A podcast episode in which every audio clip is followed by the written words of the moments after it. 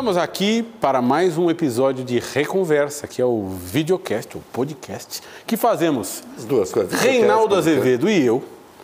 E desta vez vai, engrenou. Engrenou, engrenou. Sem, sem intercorrências médicas. Olha, o Brasil, dizem que o Brasil, Reinaldo Azevedo, é um país sem heróis. É um país que não cultua ou cultiva seus heróis. Uhum. Talvez porque não os tem ou se. Ah, Talvez porque nem seja tão prudente também, né? é verdade. Agora, o nosso entrevistado, o nosso, a nossa vítima de hoje, é um especialista em escrever histórias sobre personagens reais da nossa, da nossa existência civilizatória que contemplam em si essa ambiguidade, esse heroísmo e essa vilania. Que é o que pode dar boas histórias, né? Porque senão também não dá boa história. É isso aí. Né? Se não for contrastado. Lira Neto, grande escritor brasileiro, escritor de 14 livros, quatro prêmios Jabuti e que escreveu, é o biógrafo de gente como Getúlio Vargas, como Padim Padicício, Romão Batista. Lira, muito obrigado. Uma grande alegria, uma grande honra ter ah, um homem de letras no Reconversa. E você sabe que a gente começa sempre pedindo para a nossa vítima falar um pouco de si. Ou seja, ah, escrever um pouquinho do seu Wikipedia. ok. Bom, primeiro, Instrua-nos, por favor. ah, primeiro, a honra é toda minha estar com você, Varde, com esse mestre, Reinaldo. Bom, se eu fosse fazer o meu verbete da Wikipedia, eu diria que eu sou, talvez, ah, como biógrafo, inclusive, digo isso, a comprovação de que Pierre Bourdieu tinha toda a razão quando falava da ilusão biográfica, ou seja, Bourdieu mostra e, e argumenta de forma muito precisa de que nenhuma biografia, nenhuma vida, nenhuma trajetória está dada de partida, que a vida se constrói a partir do, de forma errática, né? E talvez ninguém tenha uma, uma trajetória tão errática quanto a minha, né? até porque abandonei duas faculdades, abandonei a faculdade de filosofia e a faculdade da- de letras. Nas duas ocasiões, minha mãe comemorou, logicamente, porque eu abandonei faculdades que para ela não levavam a lugar nenhum Não rendia um dinheiro. não rendia o dinheiro, mas eu fui. eu- ah, sim, eu sou topógrafo profissional, formado por uma escola técnica federal do Ceará. Sou topo, estudei quatro anos de topografia. Trabalhei dois longos dias como topógrafo, foi quando eu desisti da carreira. Dois longos dias. É, e aí fui técnico de raio-x, fui balconista numa loja de peças de motocicleta, fui dono de sócio de um trailer com meu irmão que vendia cachorro quente e hambúrguer numa avenida de Fortaleza. Então assim, nada parecia indicar que eu seria Breve curiosidade, coisa. você fez um, você fez um, um retrospecto aí para depois chegar. é, Isso foi de- antes da topografia ainda ou depois da topografia? Depois da topografia. Depois da topografia. Depois da topografia. Hot dog, né? É, exatamente. É, qualquer coisa é melhor que topografia, né? pois é. E aí, eh, até perto dos 30 anos, eu não tinha a mínima ideia de que ia ser jornalista, muito menos autor de não ficção. Eu, na juventude, tinha sido poeta alternativo, da época da geração mimeógrafo, então rodava ali. Mimeógrafo, para quem não sabe, é um aparelho antigo né, que nós utilizávamos nas escolas para fazer as provas Eu escolares. fiz prova, eu fui professor, eu fiz prova de mimeógrafo, E deixa a mão stencil, roxa, não é deixa isso? cheiro de álcool, Stencil, não é exatamente. isso? Stencil, Exatamente. Que tem álcool, você põe Isso, álcool, álcool. bebe álcool e depois você vai. Passa num rolo, não é Isso, né? exatamente. Então, nessa Não época. é da minha época. Não, não é. nessa época, jovem, além em Fortaleza, eu fazia meus poemas rodados em mimeógrafos, xerocados e fazia uns folhetinhos e vendia nos bares, na porta do teatro, na porta do cinema, cabelo grande, barba grande e tal. Mas li- nenhuma pretensão literária além disso, porque naquela época todo mundo era poeta, né? Com 16, 17, 18 anos, todo mundo era poeta. Depois todo mundo virou videomaker, né? E agora todo mundo é multimídia, é, então Todo mundo é YouTube. e youtuber, então. Mas aí Nós, inclusive. E Você aí, vê, no meu com- caso, como é- não é tão difícil. eu comecei a dar aula em colégio. Olha só, comecei a dar aula em colégio, tinha abandonado as duas faculdades, fiz de conta que era professor, os colégios acreditaram, na periferia ali de Fortaleza. Até que um dia um professor. Mas colégio disse- público? Colégio particular. Particular, tá. Particular. Tá.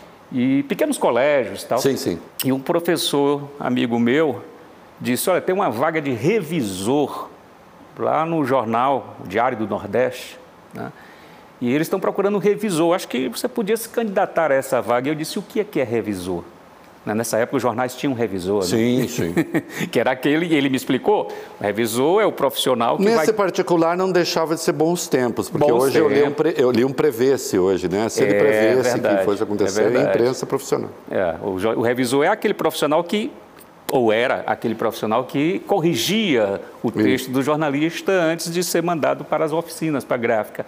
Bom, eu sempre tive uma certa, uma certa desenvoltura, vamos dizer assim, com, com, com, com a escrita, sempre gostei de ler muito. A minha primeira memória mais remota de infância é eu lendo um dicionário do A, tentando ler um dicionário do A a Z de bruços com 10 anos de idade, tentando, colecionando as palavras, anotando aquelas palavras que eu gostava, que eu achava mais bonito, que eu não sabia o significado. Bom, o fato é que eu fui fazer a prova de revisão, na revisão, fui aprovado e a chefe da revisão, Socorro Cunha, disse para mim, fica hoje, começa hoje que nós estamos precisando.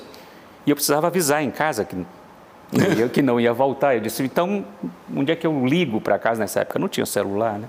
Como é que eu ligo para casa para dizer que vou chegar mais tarde? Diz que você está com que idade aí? Aí eu estava com Mais ou menos? 27, 28 anos já. Né? Tá. Isso nunca tinha pisado num jornal, como disse, não tinha a mínima é, é, perspectiva de ser um, um profissional de imprensa. Só que eu precisei ligar para casa. E aí disse, a revisão não tem telefone, porque o revisor precisava ficar ali concentrado no texto e tal. E a Socorro Cunha disse, mas aqui na sala do lado, essa sala bem grande que tem aí, tem um monte de telefones, pega qualquer um lá e liga para casa. Eu disse, essa sala de lado aí qual é? Ela disse, aí a redação.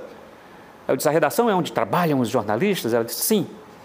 E eu fui lá, Valfredo, Reinaldo, me lembro como se fosse hoje, no dia em que eu girei aquela maçaneta, abri a porta e vi a- o maior inferno delicioso e fascinante. Eu disse, ah, eu não quero ficar naquela sala ali, não, quero vir para cá. Né? E aí perguntei, como é que eu faço para trabalhar nessa sala? né? Aí disse, ah, tem que ser jornalista. Eu disse, como é que faz para ser jornalista?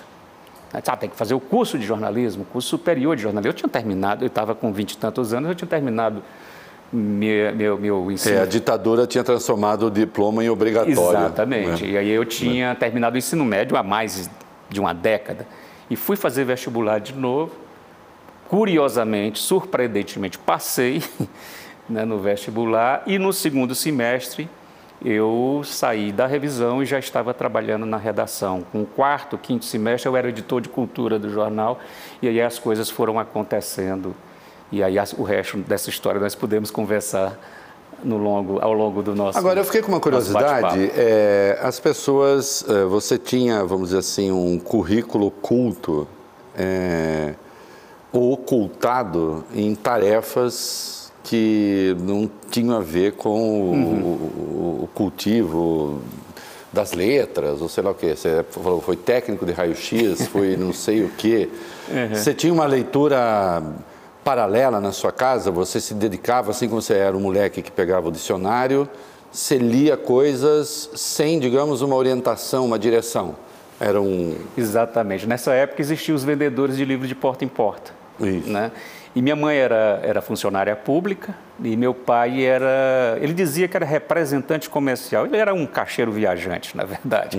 Né? Caixa- O representante comercial parecia mais nobre.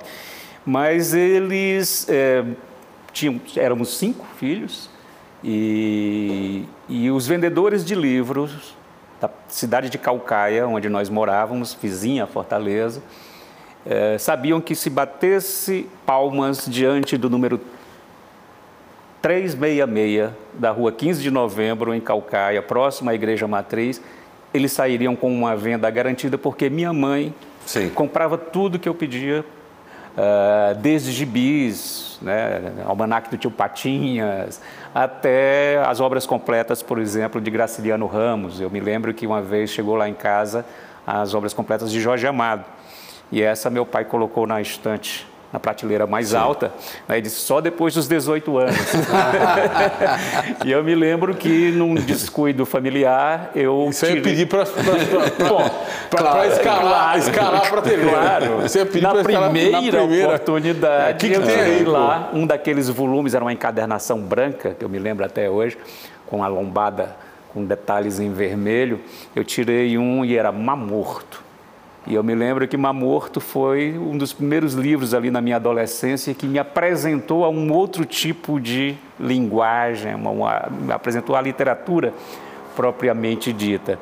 E aí foi que talvez essa minha formação autodidata, também um tanto quanto anárquica, é, foi me dando algumas ferramentas que na hora que eu cheguei na redação, já com uma idade mais avançada de que o comum dos, dos focas, né, dos novatos na redação, acabou por me encaminhar para alguns locais de mais estratégicos. Mas todo mundo quer ser alguma coisa nessa idade. Você queria ser, ser 16 anos, 15 anos, 17, 18, você queria ser o quê?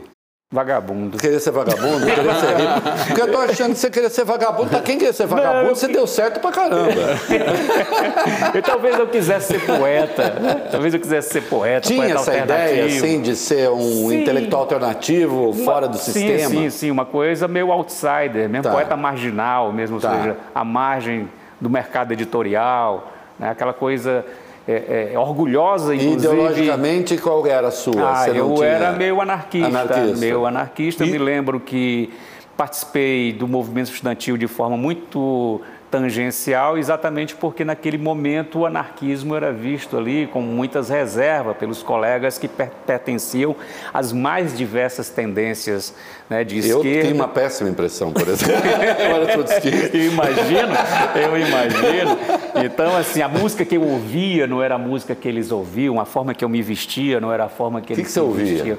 Ah, nessa época, Reinaldo, eu ouvia eu ouvia muito samba. E nós né? estamos falando dos anos 60, é isso? 70, 70, 70, 70, final dos anos 70. Final dos 70, é, a gente tem mais menos idade, é, eu 70, vou fazer 60 80. agora, é, né? É, eu tenho 62. Eu então, é, é, é, eu me lembro do, do, do frisson que causou um dia que eu cheguei na faculdade de filosofia com um disco da Blitz debaixo do Opa, braço. eu, eu, eu gostava também.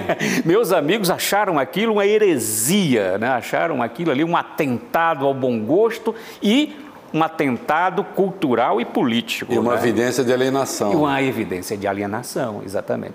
Mas, para terminar este rápido verbete, de, não tão uhum. rápido, uhum. de Wikipedia, eu diria que, ao ir para a redação, passei 10 anos dentro de uma redação, tinha algo que me angustiava e que não me completava ainda. Né? E eu percebi com o tempo que era exatamente o modus operandi de fabricação da notícia ou seja, cada, a, a, dupla pressão do tempo e do espaço que incide sobre o trabalho do jornalista. Ou seja, é, eu que sempre tive uma, um, um olhar muito mais para a área do jornalismo cultural, percebia que havia muito pouco tempo para trabalhar um texto, uma matéria, né, e muito pouco espaço para desenvolver aquele, aquela ideia ou aquele assunto foi quando um episódio mudou minha vida por completo. Uhum. Eu trabalhava no jornal O Povo nesse momento, em Fortaleza, concorrente, portanto, do Diário do Nordeste, quando um colega da editoria de cidades foi fazer uma pauta absolutamente burocrática.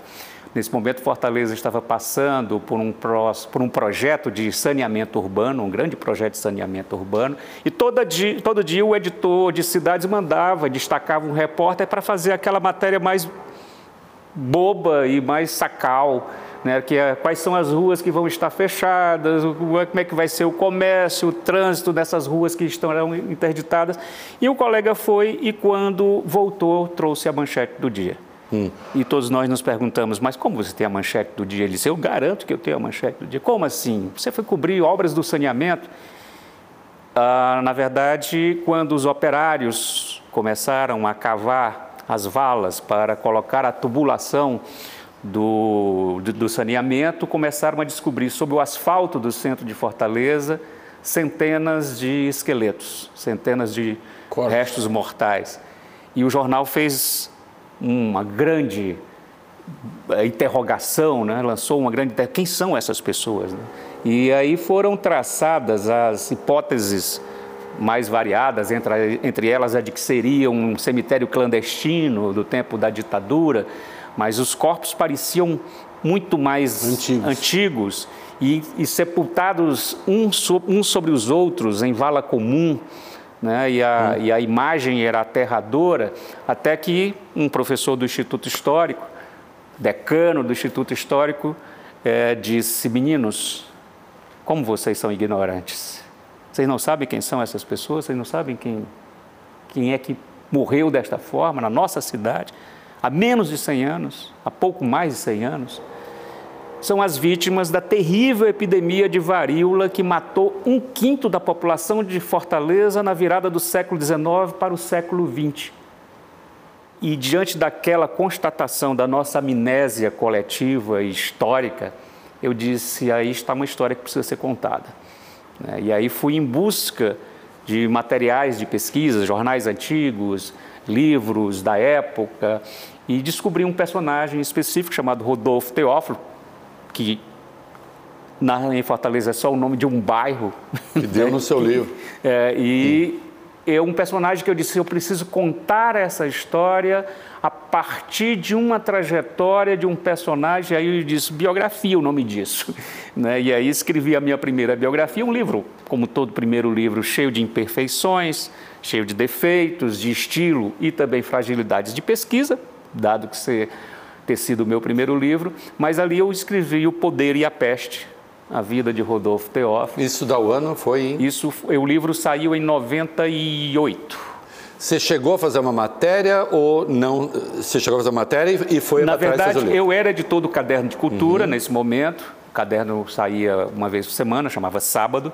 É, eu era editor do Sábado e nós fizemos um caderno temático, eram edições monotemáticas. Nós fizemos um caderno temático sobre epidemias.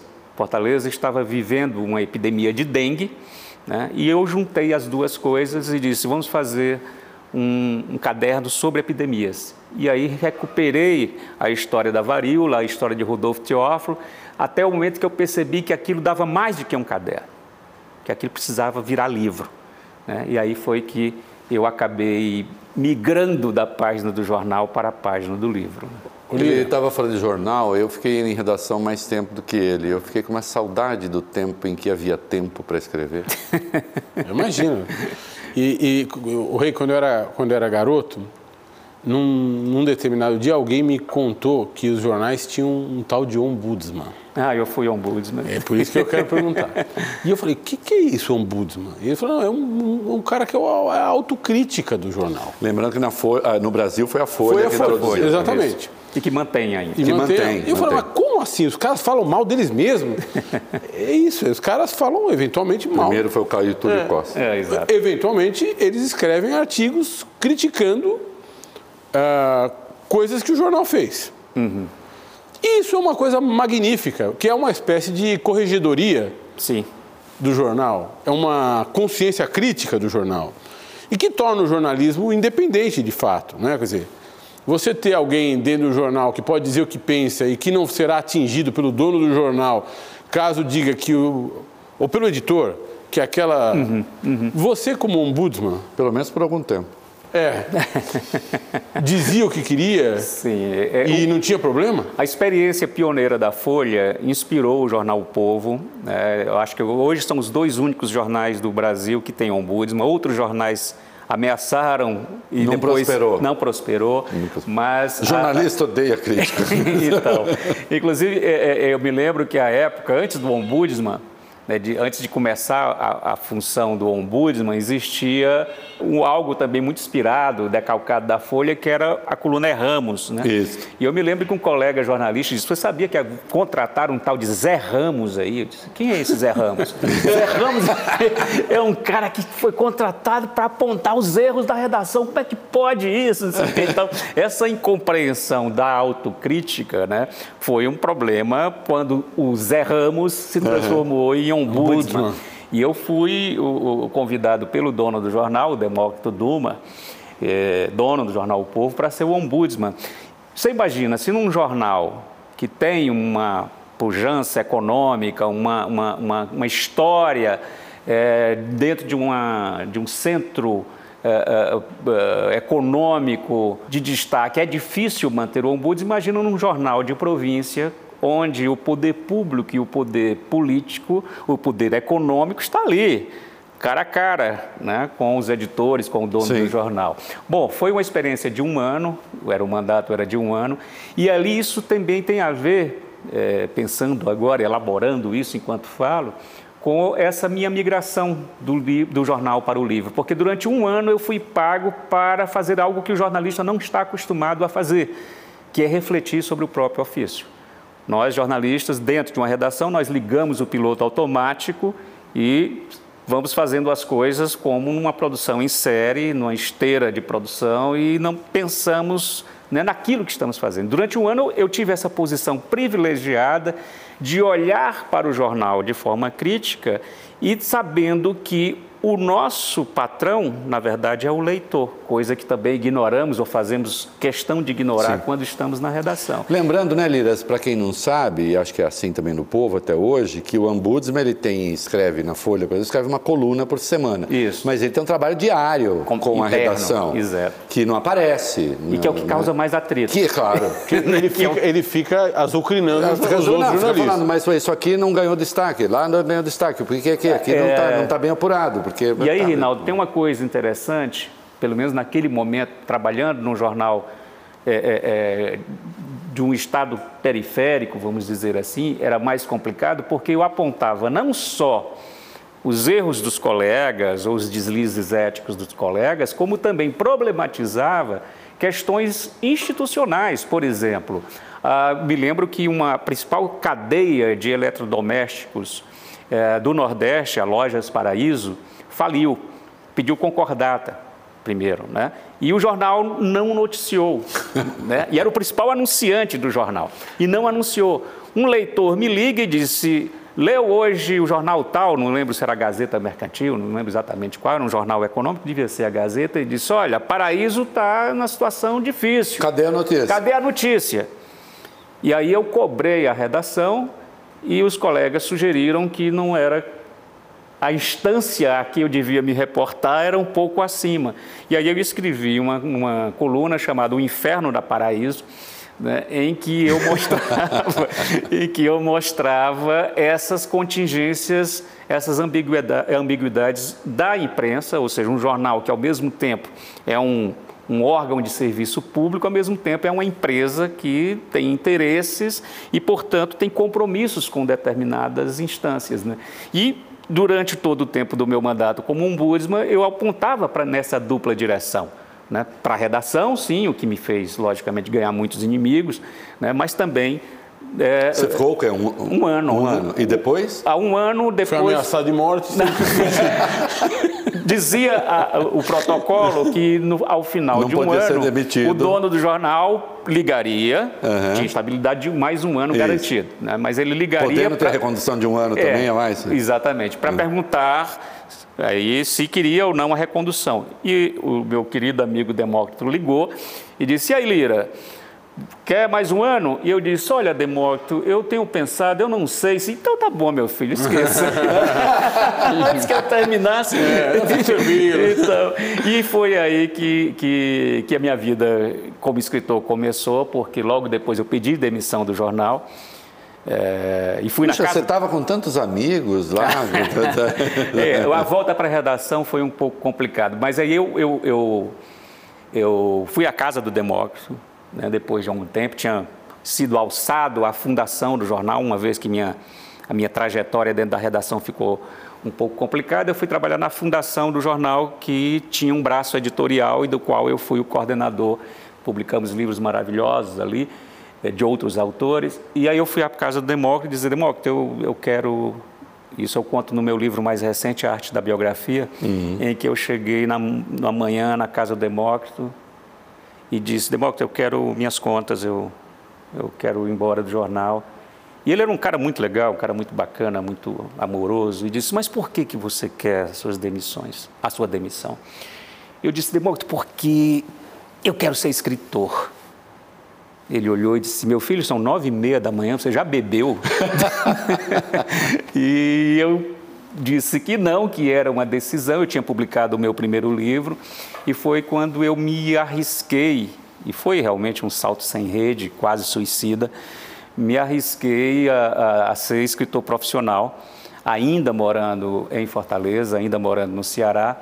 Coincidiu de é, minha mulher, minha atual mulher, que na época eu conheci, nós estávamos começando a namorar, ela tinha sido transferida de, é, primeiro foi contratada pela Veja para ser chefe da sucursal em Salvador e em seguida foi transferida para São Paulo. O nome da sua mulher? Adriana Negreiros, a maior escritora do Brasil, grande repórter investigativa, autora de dois livros maravilhosos. Escreveu Maria biografia Bonita. de Maria Maria Bonita, Bonita. e um livro sobre violência sexual chamado A Vida Nunca Mais Será a Mesma. A partir de uma própria experiência trágica é, é, nesse, nesse campo. Bom, mas o fato é que a Adriana veio para São Paulo e eu estava desempregado, disse, vou também, vamos juntos. Né?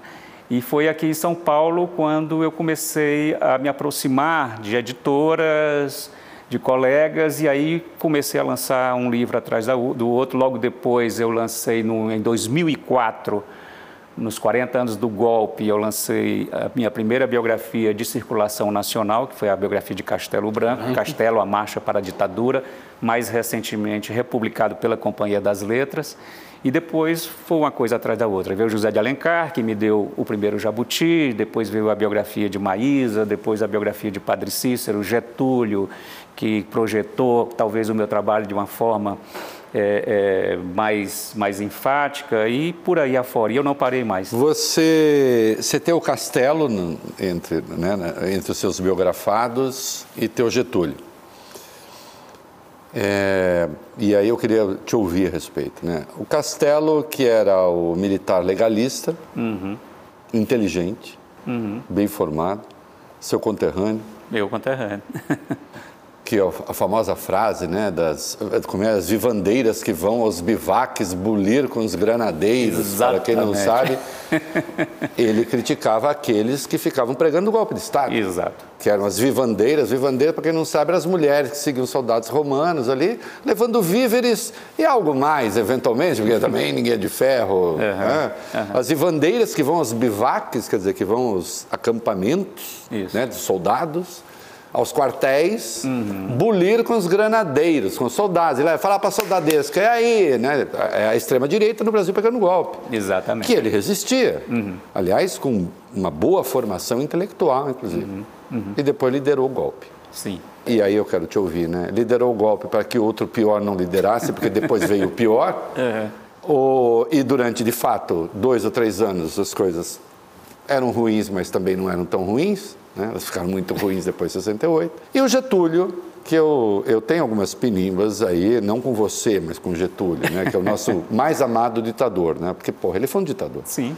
Sim. né? Você falou hoje do Graciliano que você tinha lá. Sim, sim, sim. O Graciliano no Memórias do Cárcere, porra. Exato. A ditadura do Estado Novo, em muitos aspectos, foi muito pior do que a ditadura militar. Olga Benário. Né? Olga Benário, enfim. Mas a, a- a natureza da pergunta é a seguinte: a personagem tem de ser ambígua, né? Porque se for uma personagem chapada, não, não rende história, ou rende. Quer dizer assim, ou o cara tem contraste, como tinha o Castelo mas, e o Getúlio, muito mais, mas ou tem contraste ou não dá, né? Claro. Claro. Uma das coisas que Porque você... você tem que se apaixonar um pouco também, porque você está escrevendo. Eu assim, diria, por mais eu, não, detestável eu não diria apaixonar, que- Reinaldo. Eu diria você ter um fascínio. Fascínio, a Até por é essa. essas é contradições essa, é. do personagem. Quando me perguntam, eu, eu, eu faço muitas palestras, dou curso sobre escrita biográfica e sempre uma pergunta recorrente é como é que se escolhe o biografado? Isso. Né? E a minha resposta é simples, ou seja, tem que ser exatamente alguém que não tenha uma, uma existência é, é, linear, monolítica, mas que seja uma pessoa permeada por essas contradições típicas de qualquer ser humano. E quanto mais. Vou fazer uma piada. A biografia de São Francisco deve ser um É, porre. bom, mas tem a primeira parte. Até a né? primeira parte ele era rico, depois É, abriu mão e tal. Mas, a Mas- partir de determinado momento. ele- É, mas aí o, o Fernando Pessoa tem aquele poema maravilhoso do poema em linha reta, é? Isso. em que eles nunca conheço ninguém que tenha levado porrada, todos os meus amigos são campeões em tudo, ou seja, E eu tantas vezes reles, tantas, Tantas vezes viu, viu, no tantas sentido vezes mais- irrespondivelmente parasita. Isso, né? exatamente. Eu vejo que não tem um par disso tudo, né? Então é isso que eu busco, esse personagem, esse personagem que tem vilezas, né? esse personagem que tenha virtudes, mas também tenha defeitos, que tenha qualidades, mas também tenha vícios, porque senão vira uma monotonia e não dá uma boa biografia.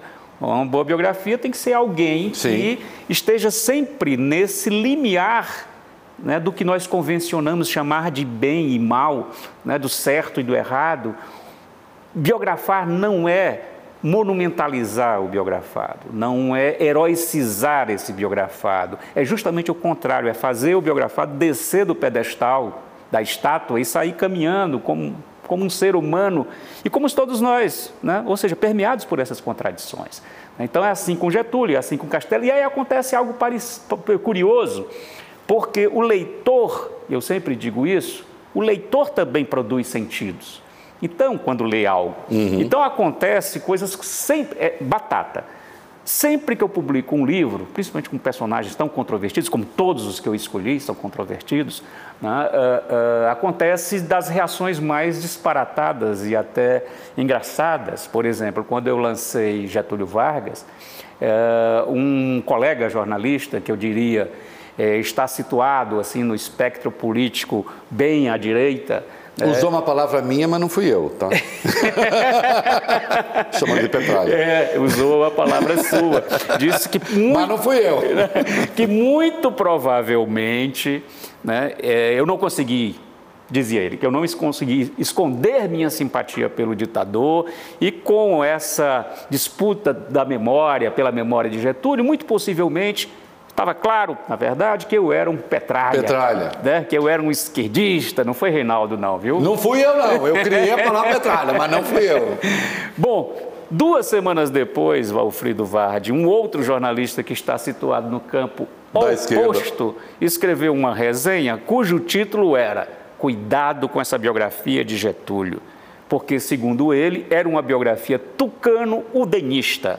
Então, ou seja, aí eu me pergunto, que livro eu escrevi? Né? Eu sou Porque achando que você estava, na verdade, demonizando um pouco, digamos, o nacional desenvolvimentismo. Exatamente. Exatamente É, isso. Ou seja, então, quando eu Sendo que es- Getúlio nunca foi de esquerda. Não, mas não Pelo amor de o Deus, né? fascinante, Não mesmo. o fascinante numa que a- personalidade como Getúlio, nacionalista passou a ser uma o pauta fascinante no personagem como Getúlio é justamente isso, ou seja, ele ele eh, não pode ser definido de forma tão tão instantânea, de forma tão simplista e binária, né? O professor Boris Fausto saudosa memória, escreveu, Escreveu. escreveu na quarta capa do primeiro volume, né, algo que eu acho interessantíssimo do primeiro volume de Getúlio, ele escreveu que para o bem e para o mal, Getúlio Vargas era o personagem mais importante da história republicana brasileira. Eu dizia para o professor Boris, professor Boris, eu ouso ir além e dizer que Getúlio Vargas, para o bem e para o mal, é o personagem mais importante de toda a história brasileira. Ninguém é eh, provocou tantas mudanças, tantas transformações no contexto e em si mesmo de que Getúlio.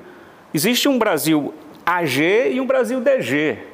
Né? Queiramos ou não, para o bem e para o mal, é antes de Getúlio e depois de Getúlio. Enterra a República Velha, dá origem à, à- República Nova, é, se, se liga, ao, dá golpe, dá, dá golpe, se liga ao eixo, põe fim a isso e inaugura o, o novo momento. Exata. E Reinaldo. Moderniza a política. É, Moderniza a o política. Estado, moderniza o Moderniza Estado. o Estado, o capital formador original de muita coisa Exatamente. foi dele. E o que é mais fascinante, né?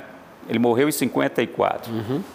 Toda a pauta contemporânea, toda a pauta contemporânea, eu diria quase sem exceção, passa por Getúlio. O que é que se discute hoje? Previdência, legislação Sim. trabalhista, Trabalhista. petróleo, ou seja, matriz energética, tamanho do Estado. Ou seja, Getúlio é continua atualíssimo. A, a intervenção ou não do Estado na economia, tudo passa por Getúlio. Se matou, mas de algum modo foi alvo de algumas forças que em 37 ele... Evitou 10 anos, atrasou 10 anos o, o, o, o golpe. É, pode-se dizer, militar. porque foram os mesmos militares né, que assinaram aqueles célebres manifestos, Isso. né, que 10 anos depois, depois de devidamente reorganizados, precisaram de 10 anos para se reorganizar, tal o impacto suicídio, da morte, morte. do suicídio de Getúlio, foi algo, um, um- gesto sim, de um simbolismo né, e de uma eficácia que neutralizou o golpe. O golpe já estava dado, E Carlos aquela Lacerda... carta ela tem um aspecto dramático, Ah, né? é que é espetacular. inacreditável. É- é A carta- espetacular no é sentido- espetacular. No livro eu mostro, no terceiro volume, eu mostro que, senhoras e senhores, me desculpem, Sim.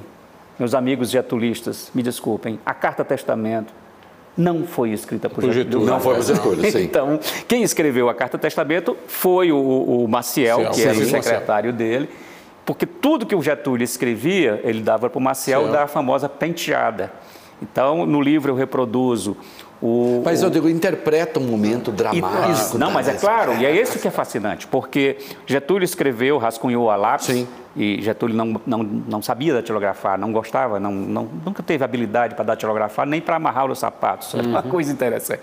E, e ele passou para o Maciel os rascunhos, eu Sim. publico no livro os Sim. rascunhos. E quando Getúlio ah, morre e a família vê na mesa de cabeceira a carta datilografada, logicamente vai em cima do Maciel. Você sabia que ele ia se matar. Disse, Maciel, Que loucura você é datilografou isso? Como é que você não nos avisou? E o Maciel disse, o velho era tão sacana, tão esperto, que me convenceu que isso não era uma carta de suicídio, que era uma carta de resistência. Então, se você ler a mesma carta com a chave da resistência e não de um sacrifício... Sustenta? De uma autoimolação. E tem uma coisa, né? E, e também tem uma coisa, e depois, e- se ele não se matasse com aquela carta, também ia ficar uma coisa meio Não, farsesca, né? É porque a ideia, a ideia era o seguinte, que ele tinha dito para o Maciel, caso o palácio seja invadido pelo exército, porque estava tudo Sim. pronto, o golpe estava dado. Caso o exército invada, eu morrerei de arma na mão. Então lê a carta, leia a carta com essa A chave, última barricada. como a última barreira. Isso. Agora, uma pergunta para você sobre Getúlio. O Getúlio é um produto de uma crise econômica global, do crash da Bolsa de Nova York, né? da irresponsabilidade dos bancos e das companhias abertas nos Estados Unidos, sobretudo no- ali no centro financeiro, que é Wall Street. Isso determinou, se convolou num problema para as nossas maiores riquezas em termos de exportação e abalou o acordo, a articulação política que havia entre mineiros e paulistas. exatamente. né? E fez com que os paulistas quisessem eleger um novo presidente, e contrário à indicação de um mineiro. Sim. E aí, obviamente, gaúchos, mineiros e paraibanos Isso. se unem para dar um golpe de As Estado. oligarquias dissidentes. Dissidentes se unem para dar um golpe de, de Estado que a- a- a- acabam ungindo o Getúlio como um governante provisório, Perfeito. que acaba se transformando no Getúlio. Uhum. Perfeito. né? É, por que, que os caras decidiram escolher o Getúlio Vargas? Por uma- dizer, Aham. O teu volume 1 Aham. é, é, mata essa, essa charada, mas acho que é uma coisa muito interessante. Claro, porque claro. é- é um- é- tem uma, uma uma grande dose de acaso, né? Sim, sim, é, é, e de oportunismo. Verdade. né?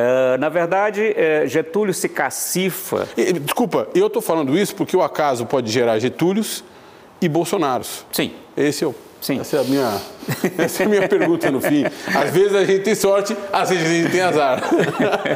É, provando que a vida pode ser miserável. É, né? É isso. Ô, Vardy, essa, essa sua. é, é, esse contexto que você explorou aí e, e sintetizou de forma tão exemplar é, é- é uma das possibilidades de um caminho, de uma interpretação. O Getúlio Vargas chega nesse cenário em que o- as grandes democracias pareciam ter dado errado, pareciam ter falido. Né?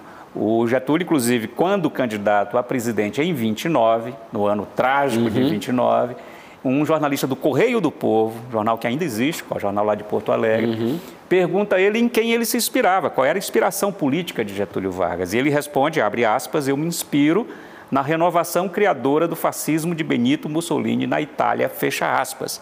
Getúlio que vinha do movimento republicano gaúcho, uhum, positivista, positivista, que pregava governo forte, uma autocracia, o poder derivado do saber e não do voto, pregava a ditadura científica, chega imbuído desse sentimento de que os governos fortes é que eram um antídoto para esse cenário completamente de escombros Sim da, da, da, pretensos escombros da democracia liberal. E ele deixa isso registrado muitas vezes nos seus escritos pessoais, nos seus escritos íntimos. Ou seja, essa crença de que precisava de um governo verticalizado, autocrático, para pôr ordem na bagunça.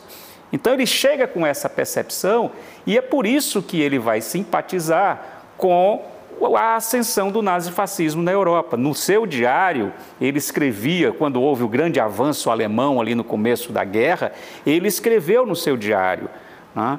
Esta é a prova de que o futuro está reservado aos estados fortes e que a democracia está morta. Né? Então, ele tinha essa compreensão.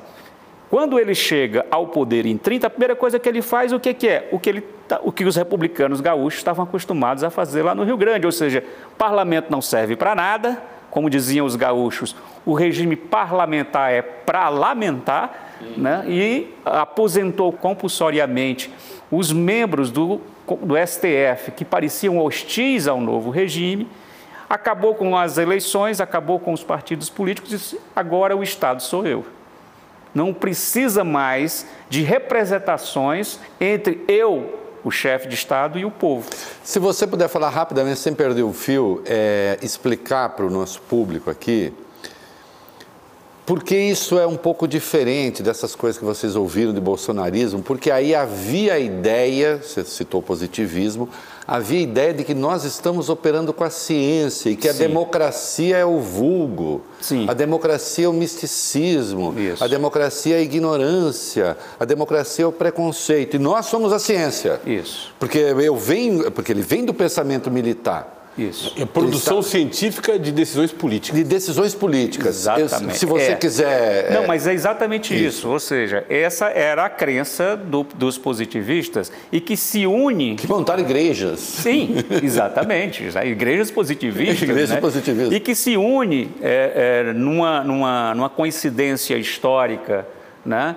com o momento em que o exército começa a perceber, ao longo ali da década de 20, começa a perceber que ele poderia ser o partido fardado e que os civis, nós civis, não sabemos governar e que, portanto, cria-se a mística até hoje Presente. em vigor nos quartéis de que os militares são os árbitros supremos da nação em momentos de crise, Isso. nós temos não o direito, mas o dever de histórico de intervir. Uhum. E aí, você falou do Castelo antes, o que é interessante fazer essa analogia entre esses dois personagens, uhum. porque o Castelo sempre foi o que ele próprio dizia, o soldado profissional. Ao longo de todos os motins, revoltas e quarteladas Sim. do século XX, Castelo sempre permaneceu como legalista. Quando jovem, ele escreveu uma série de artigos assinado como Coronel Y, um pseudônimo que ele adotou, para dizer textualmente: lugar de militar é no quartel e não na política. Isso. Isso interessante perceber que é também um dos elementos que o credencia após o golpe. Um homem de ficha limpa, um uhum. civilista, uhum. um soldado profissional, é ele que vai governar. E é isso que o faz ultrapassado rapidamente também. Exatamente. Porque Aos ele, olhos dos demais militares. É, ele consegue, naquele momento ali, na crise do governo João Goulart, ele consegue, como homem de grande articulação de bastidor, um homem esperto, sim, ele consegue articular não só a caserna, mas ele consegue articular o empresariado e que o o agro. exército serve para lavar a reputação dos civis que estavam apoiando o golpe também, porque eu estou com um militar civilizado. Exatamente. Eu não estou com o gorila. Que está aqui Exatamente. É a para sua simpatia por Carlos Lacerda? hein? Oi? É a sua simpatia por Carlos Corvo. E aí uma coisa engraçada, né? É uma coisa interessante, sintomática, na verdade. Quando é decidido que é ele que vai ser o presidente e não o Costa Silva, que era seu rival desde o tempo de colégio militar, os dois não se bicavam.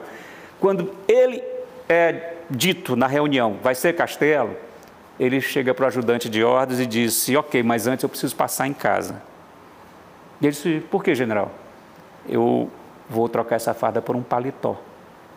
E aí ele aposenta a farda e para dar ainda mais civil. civis ao golpe, É se veste de paletó. Tem uma foto maravilhosa, a gente pode depois buscar nos arquivos, que, que estão lá os generais, os grandes organizadores golpe, do golpe, todos Fardados. fardados e batendo continência. O Castelo é o único que está de paletó e com a mão no peito. Provavelmente estavam naquele momento ouvindo o hino nacional. Então ele, com a mão no peito e a paisana, queria demonstrar que não era uma ditadura militar, que era um grande, vamos dizer, uma grande convenção, uma grande concertação civil-militar. Civil-militar. Cívico-militar. Então isso é que faz do Castelo um personagem fascinante. Vamos voltar um pouquinho ao Getúlio? Vamos. Eu- não, não, Ah, fica desculpa, não, é, é só porque eu queria que ele falasse, porque tem ainda em algumas. Castelo foi assassinado? Essa é a pergunta que eu me fiz quando comecei a trabalhar na, na biografia. e- e se você puder explicar, explicará melhor do que eu, por que, que eu fiz essa pergunta, porque muita gente não sabe. É, porque na verdade é o seguinte, havia ali, quando nós pensamos em ditadura, né, ditadura mi- militar, civil, militar, como queira, né, nós tendemos a imaginar algo também monolítico, Isso. algo sem dissonâncias e dissidências, às vezes intestinas dentro do regime. Havia duas alas muito Essa parte do intestino não é para mim, não. Eu, desculpa, eu só quis saber. Mas o que é que acontece? Na verdade, havia ali uma ruptura, uma tensão permanente entre a ala do castelo, que era considerada a Sorbonne nos Sorbonne. quartéis, né, porque eram homens ditos mais eruditos, Golbery, Castelo, Gás. eram mesmo, né? E eram, Eram em mesmo. comparação aos seus pares, Sim. não tenha dúvida. Né?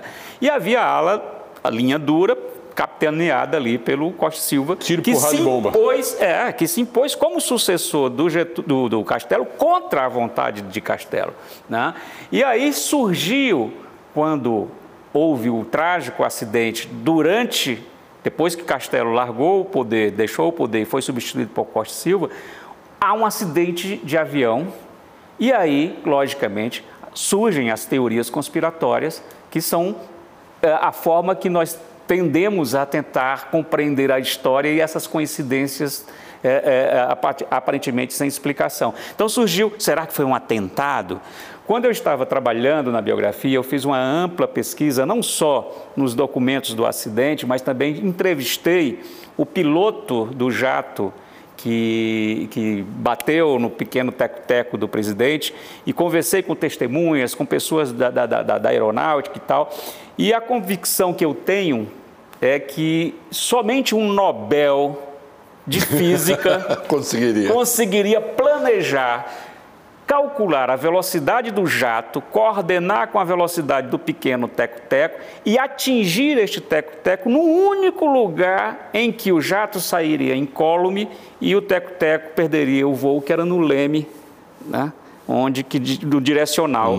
E foi exatamente ali que houve o choque, houve a colisão e o avião de Castelo cai e, segundo é, é, eu pude apurar, por uma infelicidade, ele estava voltando do sítio da Raquel de Queiroz, que era sua prima, sua amiga, e voltando do sítio de, Raquel de Queiroz para Fortaleza, no, no avião fornecido pelo governo do estado, e ele pediu ao piloto para sobrevoar a Lagoa de Messejana, que era o cenário de sua infância.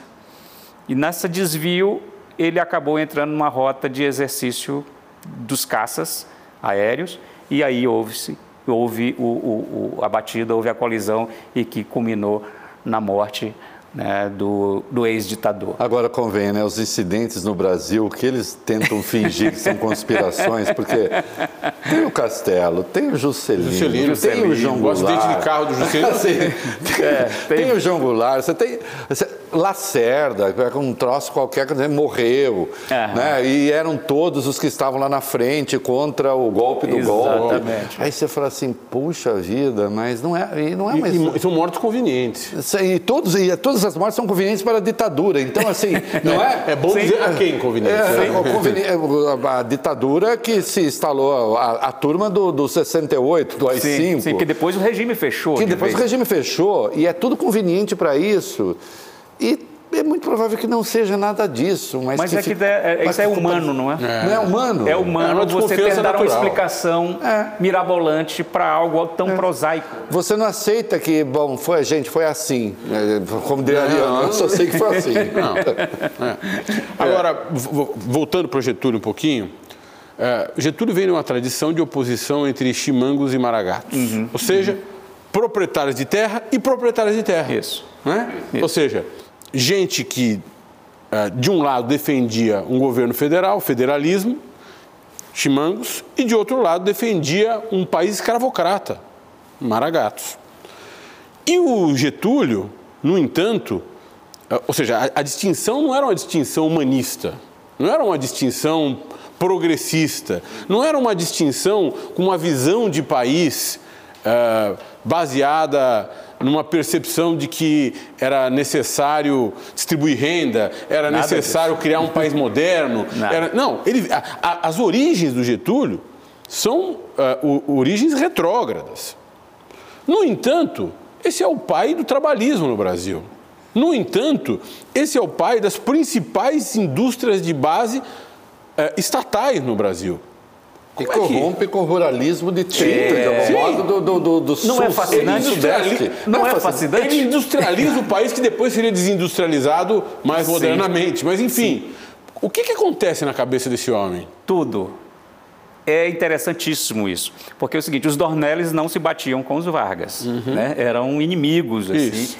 E o Getúlio, inclusive, também, o que o, o que o leva à presidência é que ele teve a capacidade, um em um Estado onde as guerras entre essas facções eram guerras sanguinolentas, de, de É, degola, degola, castração. né? Exatamente. Não, as, são- gravata. É, Os É. caras até outro dia de se degolar. É, a gravata colorada. né?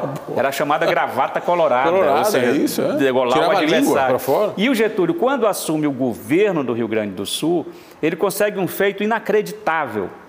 Ele que vinha dessa dupla origem, quase esquizofrênica, ele consegue conciliar e pacificar o Estado.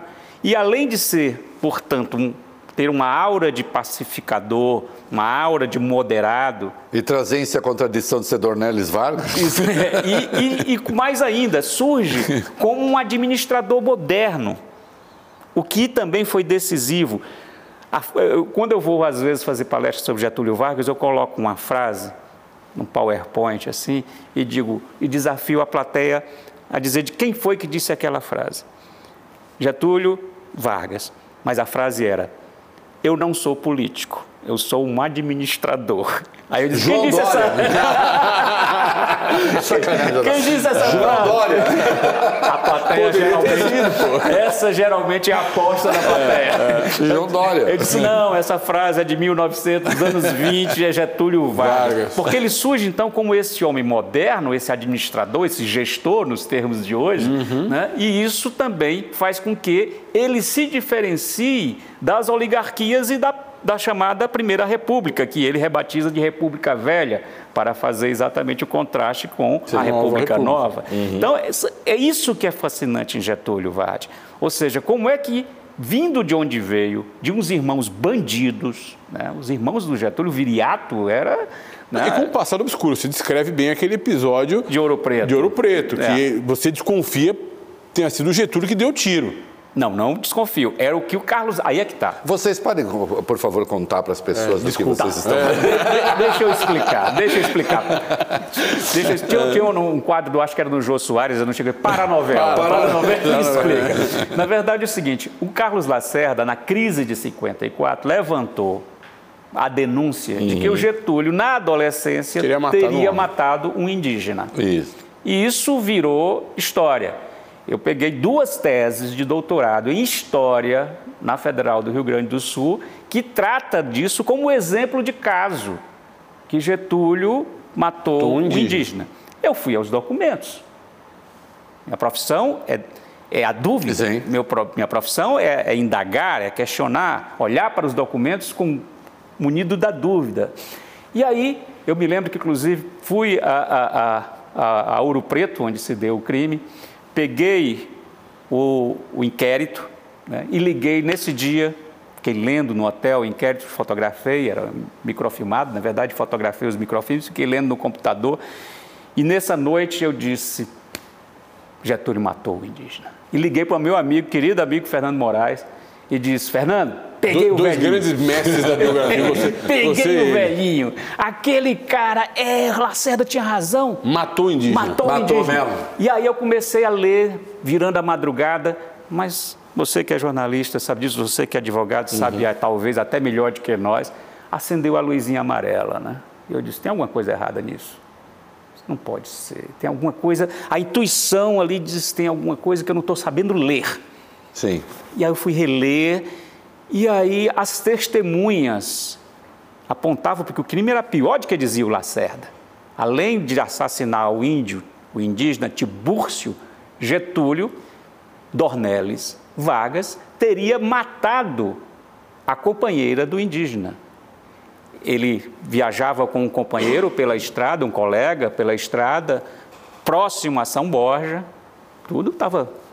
Né? Tudo E no lugar certo, É, né? e resolvem descer a pear dos cavalos para violentar uma mulher indígena.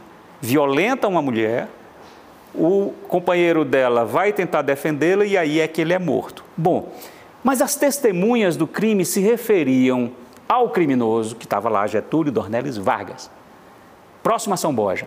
Diziam, porque então o rapaz puxou o revólver, o moço. Aí eu disse, espera aí, vou fazer aqui uma conta básica. Esse ano aqui Getúlio é deputado estadual. Jamais, já tem, já é um homem feito. Não pode. Rapaz, moço, essa história está mal contada. Liguei para um querido amigo, colega pesquisador no Rio Grande do Sul, Marcelo, Marcelo Campos. Disse, Marcelo, vamos fazer uma devassa nos cartórios de registro civil da região próxima a São Borja. Vamos atrás, né? É, porque o, o filho de Getúlio, o Lutero, tratou desse assunto em duas, três linhas no seu livro sobre o pai, chamava Revolução Inacabada, Lutero Vargas. E dizia, ah, aconteceu mesmo isso, mas era um caso de homonímia. Ponto, encerrou o assunto. Eu, como pesquisador, não poderia simplesmente me fiar Nessa- na- nessa afirmação. nessa Até afirmação. porque é muito fraca, É, muito pois ruim. então, mas aí E o o Marcelo... argumento é o inverso do argumento de autoridade. Pois é. E aí o Marcelo né, Campos, meu, meu pesquisador na época, faz essa varredura e consegue encontrar. Eu disse para ele, olha, se é moço, se é jovem, procura ali alguém com 10, pelo menos 10 anos a menos do que o. Getúlio. E aí ele encontrou uma certidão de nascimento de um sujeito chamado Getúlio Dornelles de Vargas. Botamos o nome Getúlio Dornelles de Vargas no, no- no- prontuário lá tal, e encontramos que esse sujeito era um quanto mais assassino, uma Tá. série de crimes nas costas e que entre esses crimes estava o assassinato de Tibúrcio Fong, o indígena. Então, com base na certidão de nascimento do homônimo, ficou comprovada a tese do filho, mas só que eu jamais, como biógrafo de Getúlio, como jornalista que sou, como pesquisador da história que sou, poderia me fiar em duas ou três linhas do filho, Sim. principalmente. E aí, pela primeira vez, veio à tona essa certidão de nascimento, que mostra que o Getúlio poderia ter muitos pecados, mas o índio, o indígena Tibúrcio, não foi assassinado pelo Getúlio que nós conhecemos, e sim por outro. E aí também, isso lá em São Borja. Em Ouro Preto foi, desculpa, confundi aqui um pouco as bolas. Em Ouro Preto é o filho um filho da família Almeida Prado. Isso. É, um esse, jovem... ah, esse, ah, mas aí foi o Getúlio, né? Não, aí foi o Viriato. Foi o Viriato? Aí foi Viriato. Aí tá claro. Que era bandido. Que era bandido. Matou o estudante paulista por uma briga banal de estudantes. Eu confundi os dois casos do índio. Esse caso é anterior, aí Getúlio Sim. era. Mas foi era bom que você rapaz. contou do índio também, É, que era pois importante. é. Mas Getúlio era rapaz, estudava em Minas Gerais. Ouro Preto era uma cidade acadêmica, os irmãos faziam faculdade e ele fazia o ginásio.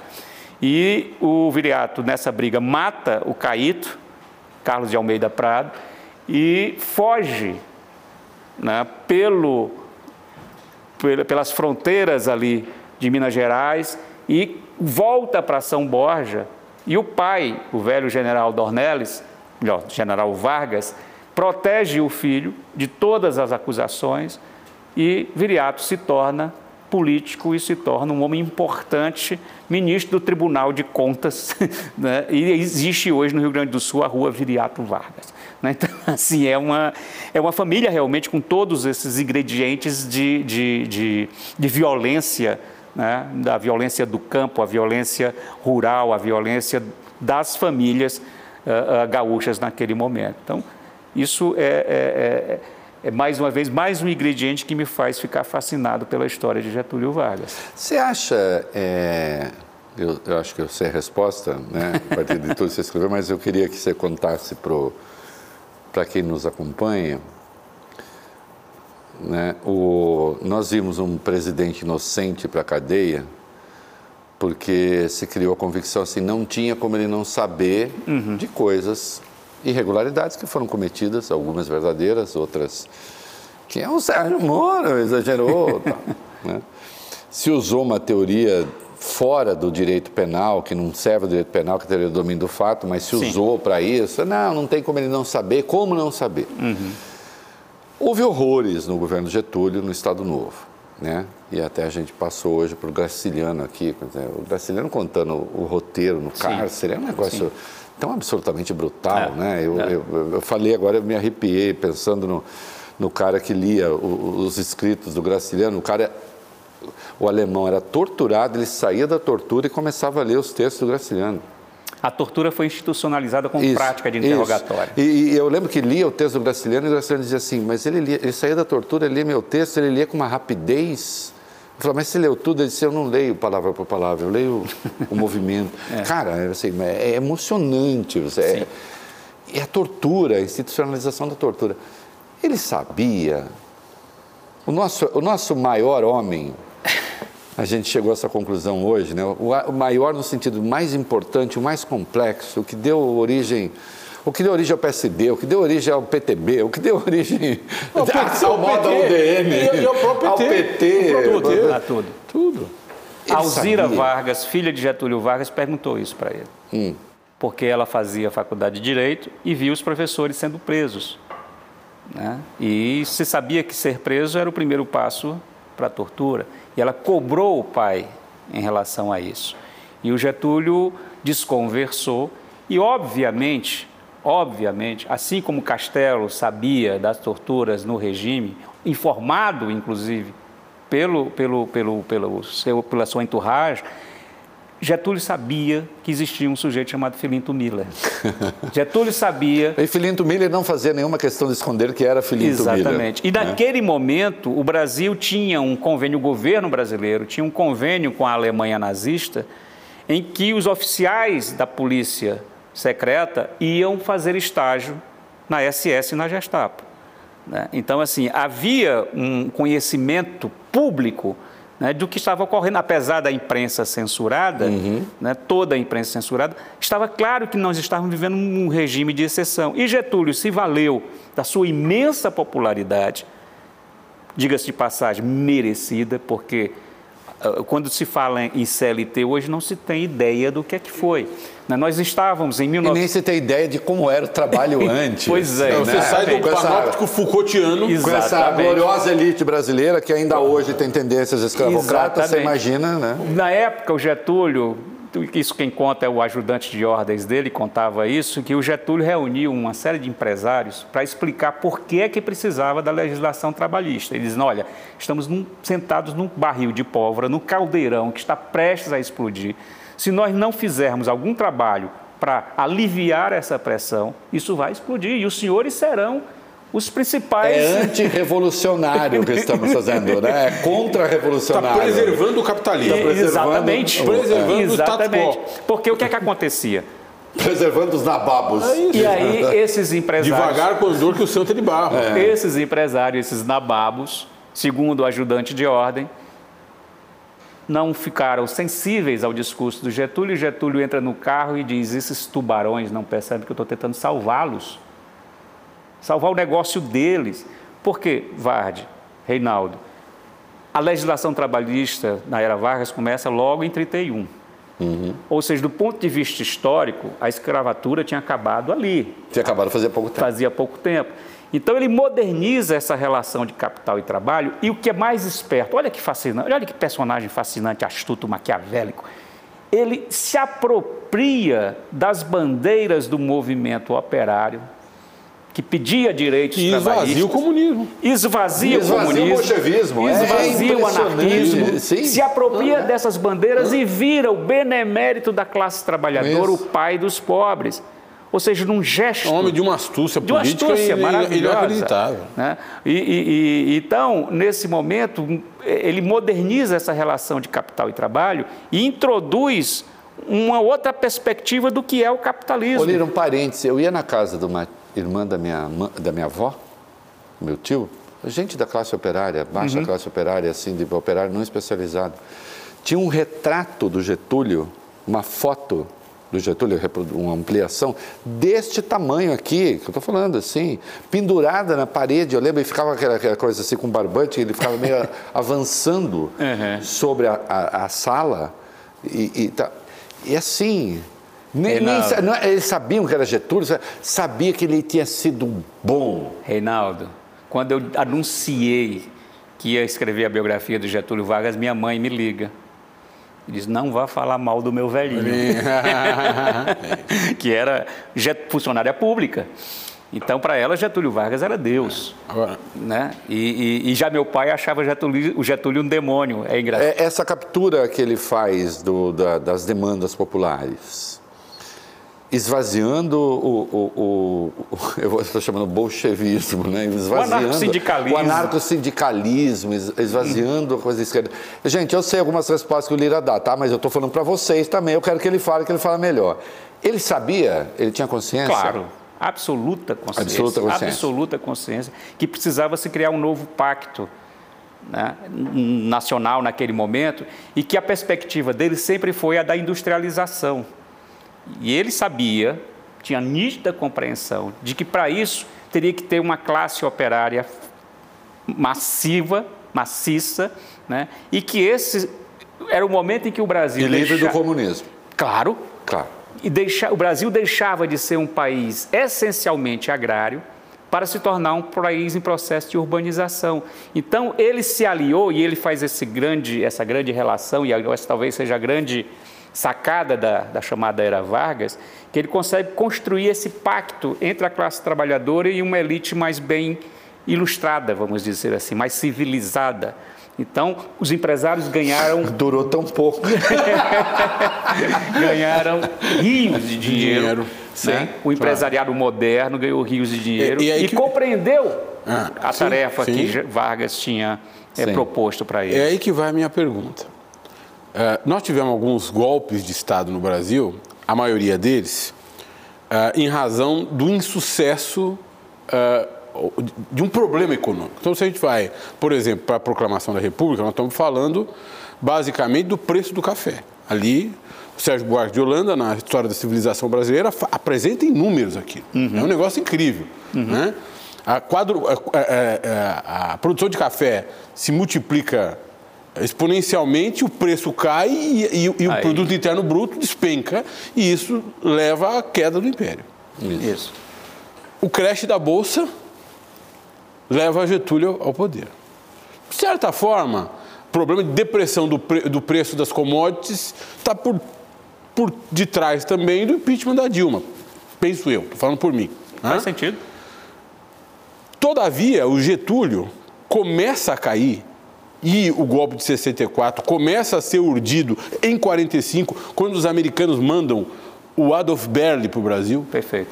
que é a, a, a, a mente brilhante por trás do sistema de inteligência americano, justamente por- pelo motivo inverso, porque o Brasil começa a despontar como grande potência econômica mundial.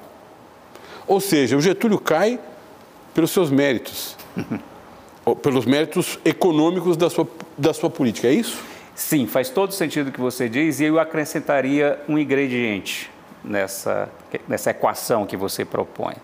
Eu já escrevi sobre isso, tenho dito isso em, em algumas entrevistas e palestras, que tudo isso, essa, esse fundo econômico, por si só não garan- garantiria a eficácia dos golpes.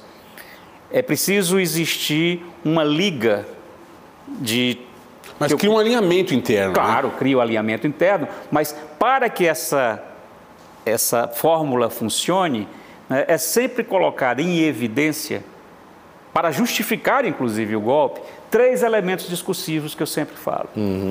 Três elementos discursivos precisam entrar nessa fórmula, nessa receita, que é, primeiro, né, um discurso moralista seletivo contra a corrupção.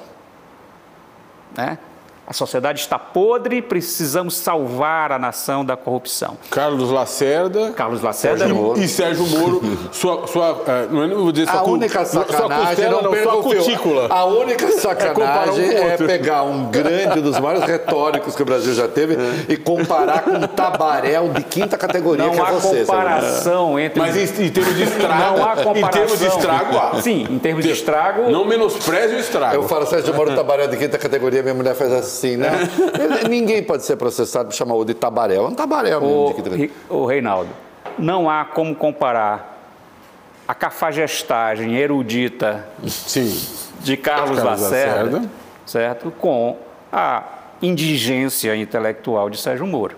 Carlos dá. Lacerda era um intelectual. Carlos Lacerda escreveu uma biografia do André Gide no Brasil. Mas- Ninguém nem sabia que era André Gide. Mas diga, deixa eu terminar. Ladrão de obras de arte. O, o primeiro, o primeiro ingrediente que eu falei é essa, esse moralismo seletivo. Mas ele sozinho também não é suficiente.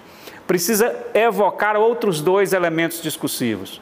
O segundo elemento discursivo vem na base de um ufanismo pedestre, de um patriotismo tacanho, de um verde-amarelismo ingênuo, certo? que contagie né, as massas, ou, e principalmente a classe média. Junte-se, portanto, a esse moralismo seletivo, essa bandeira contra a corrupção, a esse verde-amarelismo pedestre, junte-se a isso a evocação do perigo vermelho. Meu amigo, É o é- fantasma do comunismo. Juntou essas três coisas, desgraça na está certa falando de história nos 2000, você está falando de 2018, não? Estou fazendo isso a todo momento. A história do Brasil é assim. A história... O que elevou o É a Bolsonaro causa ao dos poder... de galinha. O que levou o Essa- Bolsonaro essa ao poder? tá essa indignação Sim. da corrupção, o medo do perigo vermelho, a Esse. fantasmagoria comunista. verde-amarelismo. E o verde-amarelismo, eu sou patriota, eu me ufano deste país, o Brasil, a bandeira linda, as cores verde-amarelas, a camisa da CBF, ou seja, entra tudo nesse pacote.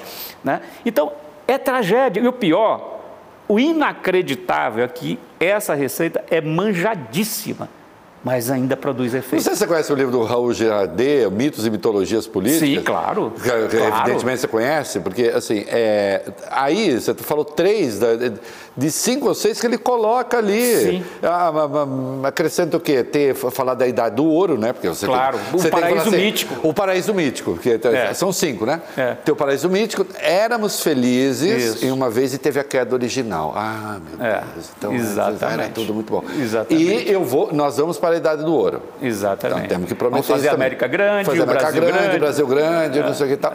Que é isso, né, cara? E isso funciona. Funciona. É muito impressionante. E eles sabem que funciona. Claro que sabe. É por isso que Uma eles receita. põem essa E é máquina muito doloroso quando a gente percebe isso, não é? Você não, às vezes dá, dá bode, não dá? dá, dá, Eu vou contar também. uma coisa. Quando eu estava escrevendo a, a, a crise ali de 54, no terceiro volume do Getúlio, isso eu, o livro saiu em 2000 e, 2024. Não, 2024, 2014. Né? Isso. 2014. Quando já começava, já tinha acontecido as tais jornadas de julho, aquele discurso já estava ali, e eu comecei ia escrevendo. 2013, o ano mais desastroso da E história. eu do Brasil. escrevendo, eu disse, meu Deus, que semelhanças, os cenários são tão parecidos. Até o impeachment do Getúlio pediram, e quando perguntados entre eles, mas será que tem justificativa jurídica para o impeachment? Eles diziam: não importa, temos que só fazê-lo sangrar. Eram as frases que eram ditas, de, frases ditas pelos adversários da Dilma. Ou seja, eu fiquei ali paralisado e disse: gente, está acontecendo tudo de novo. né? E a nossa impotência diante, como pesquisadores da história, conhecedores da história, a nossa impotência diante de tudo isso. Né? Uhum. E isso é angustiante para quem trabalha com a história, para quem escreve. E sabe que isso decorre de um, de um analfabetismo funcional, político, um desconhecimento da história. Né? E isso faz com que as nossas tragédias sejam cíclicas, recursivas. Né? Agora, o desmonte da ditadura militar uhum. tem uma causa completamente distinta. Porque é, o desmonte da ditadura militar se segue, talvez uma causa geopolítica, uhum. se segue ao, ao, ao milagre econômico que de fato aconteceu talvez não na dimensão retratada pelos militares, mas houve um momento de, de grande crescimento econômico. Houve um boom. É. Houve um boom, claro. Uhum. Com teve um ajuda, ano, teve um ano com a Silva, nós crescemos mais de 11%. Isso, isso. Uh, e ainda não havia uma. Assim, a, a, a, a ditadura. A, Golbery e Geisel resolvem desmontar a ditadura e impedem o golpe de, de Silvio Frota em 77, outubro de 77, num período em que a Guerra Fria ainda era Guerra Fria. Quem manda aqui sou eu. é. Geisel para Silvio Frota. É, é exatamente. Não, ele, dá, ele, dá, ele dá um contragolpe no Silvio é. Frota. Bate na mão. Quem manda aqui? É. é. E aquilo garante a transição democrática. Aquilo que garante a transição democrática. O que que explica esses caras terem essa visão de nós vamos uh, laicizar o Brasil, nós vamos transformar o Brasil já, num, num país civil? Ele já viu percebido a fadiga do material, ele já viu percebido que os índices já não eram tão bons quanto antes e começaram a perceber que havia inflação. Vai dar merda. vai dar merda. o famoso vai dar merda. E aí eles, e o Golbery foi o grande arquiteto disso, como desmontar essa máquina de forma que nós não sejamos jogados na lata do lixo da história. Deixa eu fazer uma piada, não perca o fio. Claro. A gente teve Golbery na Casa Civil, depois teve Braga Neto. Aí, meu amigo, Desculpa, é de chorar, querido. né? É, Braga Neto, perdão, eu estou citando um da sua turma, mas você, no, você nota a diferença? Mas, Reinaldo, eu vou, eu vou ser muito claro nisso. É, os quadros da caserna, os quadros militares, é, se você compara a Golbery, se você compara o próprio Castelo. Mas os políticos também, vai. Você... Também. Sim. Puta, o Congresso dos anos 80 para o Congresso. Na verdade, houve uma degeneração geral. Geral. E principalmente a partir da degeneração do debate, que gerou a generação do debate público. Uh, sim. Né? Ou seja, é, é Os eleitores algo... de outrora, os eleitores da então, atualidade. É, é essa, essa, e aí com a incidência das novas tecnologias, com essa partidarização de tudo, com essa... Um amigo meu mandou um recado para mim, disse, Lira, você não sabe o que é que eu vi agora aqui em Copacabana. É. Eu estou vendo aqui um vendedor de bandeira de clube de futebol. Está aqui, ó, a bandeira do Botafogo, a bandeira do Flamengo, a bandeira do Fluminense, a bandeira do Vasco, a bandeira de Israel e a bandeira da Palestina. Ou seja, tudo virou essa discussão clubística, né? essa discussão futebolística, e, e rasa, rasa como lógico, se fosse portanto, fácil resolver esses problemas. Portanto, rasa. É. Né? Então, essa, essa, esse pensamento que de vez em quando o pessoal me pergunta lá no, no prédio, lá no porteiro, e aí, é Israel ou Palestina? Eu disse, gente, peraí, não é tão Ô, simples. Lira, você trabalhou em jornal, eu também. Uhum. É, aí chegavam as cartas de leitores do jornal. Sim. Uma, das, uma das posições mais importantes dos jornais durante um tempo, é. e acho que era no seu também, era o editor das cartas. Editor de opinião que, de, que é, cuidava das, das cartas. cartas é. porque a carta. Que ia publicar o que não ia publicar. Sim, hum. o que publica não publica, a carta tem que ser selecionada. Quer dizer, até sair, eu lembro do Francis me dizendo assim, só um idiota manda carta para jornais. Mas até a carta sair, que assim, você imagina o cara, o Francis fazia muito essa imagem, imagina o cara senta atrás da máquina e fala assim, agora eu vou dizer as verdades para aquele canalha. O canalha era o Francis, era um, um grande colunista, vamos dizer as verdades para ele. Mas de qualquer modo saíram as cartas. Mas até sair uma carta de um qualquer, ah, o cara tinha que ser muito bom para a carta sair. Hoje, Espaço privilegiadíssimo. privilegiadíssimo, não. E o editor era importantíssimo, cara. Não, saía carta meio torta ali, de, não podia, não. Tinha que ser. Hoje o idiota escreve qualquer, me, qualquer zerda e sai assim. O, o cara que escreve qualquer zerda, ele está em linha com o Schopenhauer. Ele vai nas redes sociais. Você pode acessar o Schopenhauer e pode acessar ele. É. E ele está em linha. Esse ele, é o grande E problema. ele faz a opinião dele aparecer. O, o Não tem- Alberto não- Eco é o bueiro do capeta. Os idiotas ganharam. É. Os idiotas dominaram. O Nelson Rodrigues também, né? A revolução dos idiotas. Dominaram o mundo. Mas é que tá, o, a- o que parecia ser uma grande panaceia, uma grande virtude, ou seja, a quebra do monopólio da informação e da opinião, né, que era uma utopia maravilhosa quando surge a internet. né? Agora, não são só os grandes veículos ou as cinco ou seis famílias que detêm o poder de controlar a opinião pública. Agora, todos nós podemos ser não só emissor de conteúdos, emissor de Sim. opinião, emissor de opinião. E aí deu no que deu. Eu lembro do federalista, né? Por que, é que os Estados Unidos criaram aquele regime, aquele, regime que a gente considera. Eu continuo a considerar estranho aquilo. Né? Que não é eleição direta, porque não é eleição direta, ele tem lá, é um troço estranho. Mas, de qualquer modo, a justificativa de base, acho que é do Madison, de qualquer modo é boa. Assim, é, não vamos deixar que as paixões cheguem aqui, vamos filtrar. Né? Tem, tem povo melhor que. Vamos filtrar. Tem povo vamos e fil- povo. É, vamos Tem povo filtrar povo. para que a Assembleia não se contamine, não se inflame. Não, virou o contrário, né? Vamos inflamar. Ô Reinaldo, eu- aí eu vou dar um depoimento pessoal. É, durante algum tempo, eu caí nessa armadilha. Eu tinha uma conta no Twitter que começou de uma hora para outra a ganhar muito, muitos seguidores. E aí eu percebi que quanto mais eu aloprava, Mais seguidores. Mais Funciona pra... Não, cara, aí até o momento que a minha mulher, Adriana, chegou e disse: Olha o que você está fazendo, cara. Tá Você está dando, você tá dando o combustível que eles querem, mas quem vai se queimar é você. cara, eu não respondo no Twitter hoje, mas você sabe que teve um período que eu comecei a responder uns amigos, responder. Os amigos falaram, você tá louco? Batendo Para de boca com- responder, você vai bater Então. Se não sabe. Não, você ganha um monte, porque, claro, quando Você, dá Claro. uma, você dá umas desqualificadas nos imbecis. Claro. Só que a sua vida vira um inferno. Reinaldo, Almoz Oz tem uma, frase- uma frase lapidar. O ódio mobiliza mais do que o amor. Sim, É, óbvio, claro. Então é isso. Sim. Né? Então, E, é, tem uma frase, posso dar uma minha? Que Claro. parece Nelson Rodrigues? claro. Eu juro que é minha. O ódio é muito mais fiel do que o amor. O ódio é mais fiel do que o É, amor. pois porque o é. amor Mais consistente, quem, talvez, E, né? não, e quem ama, de vez em quando olha uma pessoa gostosa lá, dá uma olhadinha e tal, não sei o quê. Né? Mas amor- como diria- amor- Agora, o ódio, o ódio não se descuida nunca. O ódio, ele é obcecado. Reinaldo, mas Foco como diria total. o mesmo mestre Nelson Rodrigues, dinheiro compra até amor sincero. Exatamente. O dinheiro compra tudo. até amor sincero. Agora, diz... Que conversa Não, tá maravilhosa. espetacular. né? Agora, me dizia o seguinte, que a gente não- deve discutir sobre política e sobre religião. E aqui nós já discutimos sobre política, vamos falar um pouco sobre religião. Claro. Eu fiquei doente, fui parar no hospital, todo mundo sabe, e fiquei lendo o seu livro sobre o padre Cícero. E eu comecei o livro, nas primeiras 100 páginas eu tinha a convicção que o padre Cícero era um grande picareta.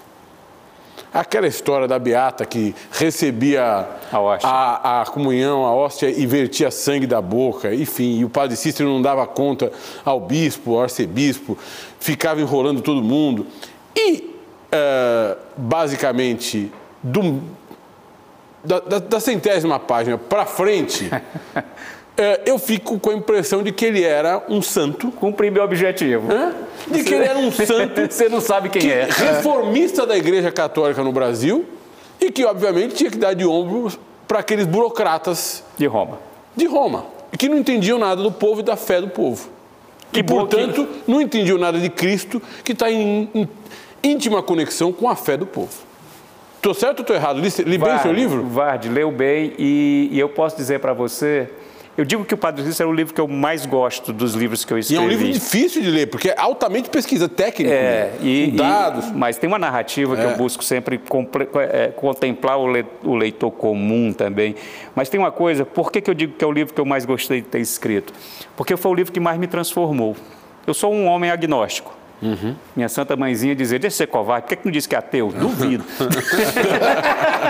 Minha mãe vamos tinha... falar a diferença? Vamos falar a diferença? Você, Diga quer, lá, você fala? fala, fala. Ah, explique. O ateu é o seguinte, o ateu é um militante. É, é, é eu sou ateu, Deus não existe. É, ele tem um aspecto de militância. O agnóstico diz o seguinte: se Deus existe ou não existe, não é um problema meu. Eu acho que não, mas também não é assim.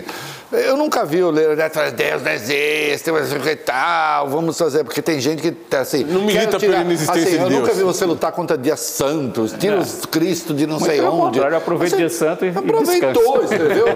Assim, o agnóstico não é um problema, deixa, então, gente. Não, eu, o ateu é militante. Então, eu, como um homem agnóstico, um homem sem fé, um homem que ah, precisamos sou, conversar depois. Não, sou, não sou exatamente uma pessoa religiosa, espiritualizada e tal, sou um homem descrente. Aí eu cito mais uma vez a minha querida Raquel de Queiroz, minha conterrânea, a mais doce das reaças, que dizia o que, seguinte, que é, mara... como escrevia bem, é, né? É, e ela dizia, Deus não me deu o sentimento da fé. Eu acho isso fantástico, né? Ou seja, Deus não me deu. Ou seja, cogita a existência de Deus e ao mesmo tempo diz que ele não a beneficiou com a iluminação da fé. Que é uma corrente importante do cristianismo. Você é escolhido, você não escolhe. Exatamente, né? exatamente. Ou seja, é. é uma iluminação. É uma iluminação. Não. Bom, o fato é que eu, quando comecei a escrever ou comecei a pesquisar a figura contraditória, controvertida, como todo biografado que se preza, né, de Padre Cícero, de Cícero Romão Batista, eu tinha conceitos prévios. Portanto, eu tinha preconceitos em relação ao personagem. Eu nasci em Fortaleza, de costas, portanto, para o sertão, nasci no litoral e via a figura de Padre Cícero como o símbolo do atraso, da alienação e da exploração da fé do homem simples do povo. Uhum. É, lendo os livros que eu li na faculdade de letras, de filosofia e mais tarde do jornalismo, eu percebia Padre Cícero como o símbolo máximo da alienação. E começo a fazer uma pesquisa documental, mas eu percebi que eu tinha que fazer um mergulho etnográfico junto aos romeiros, para tentar compreender de onde vem a fé daquela... E um fenômeno que antecede o Padre Cícero. E você e que, explica. E que se, e que, que se que potencializa... Ele encarna, na verdade, é, mas ele não inventa. Não é, não, exatamente. Então, o que acontece? Aí eu comecei a ir para os acampamentos dos romeiros. Comecei a conversar com eles.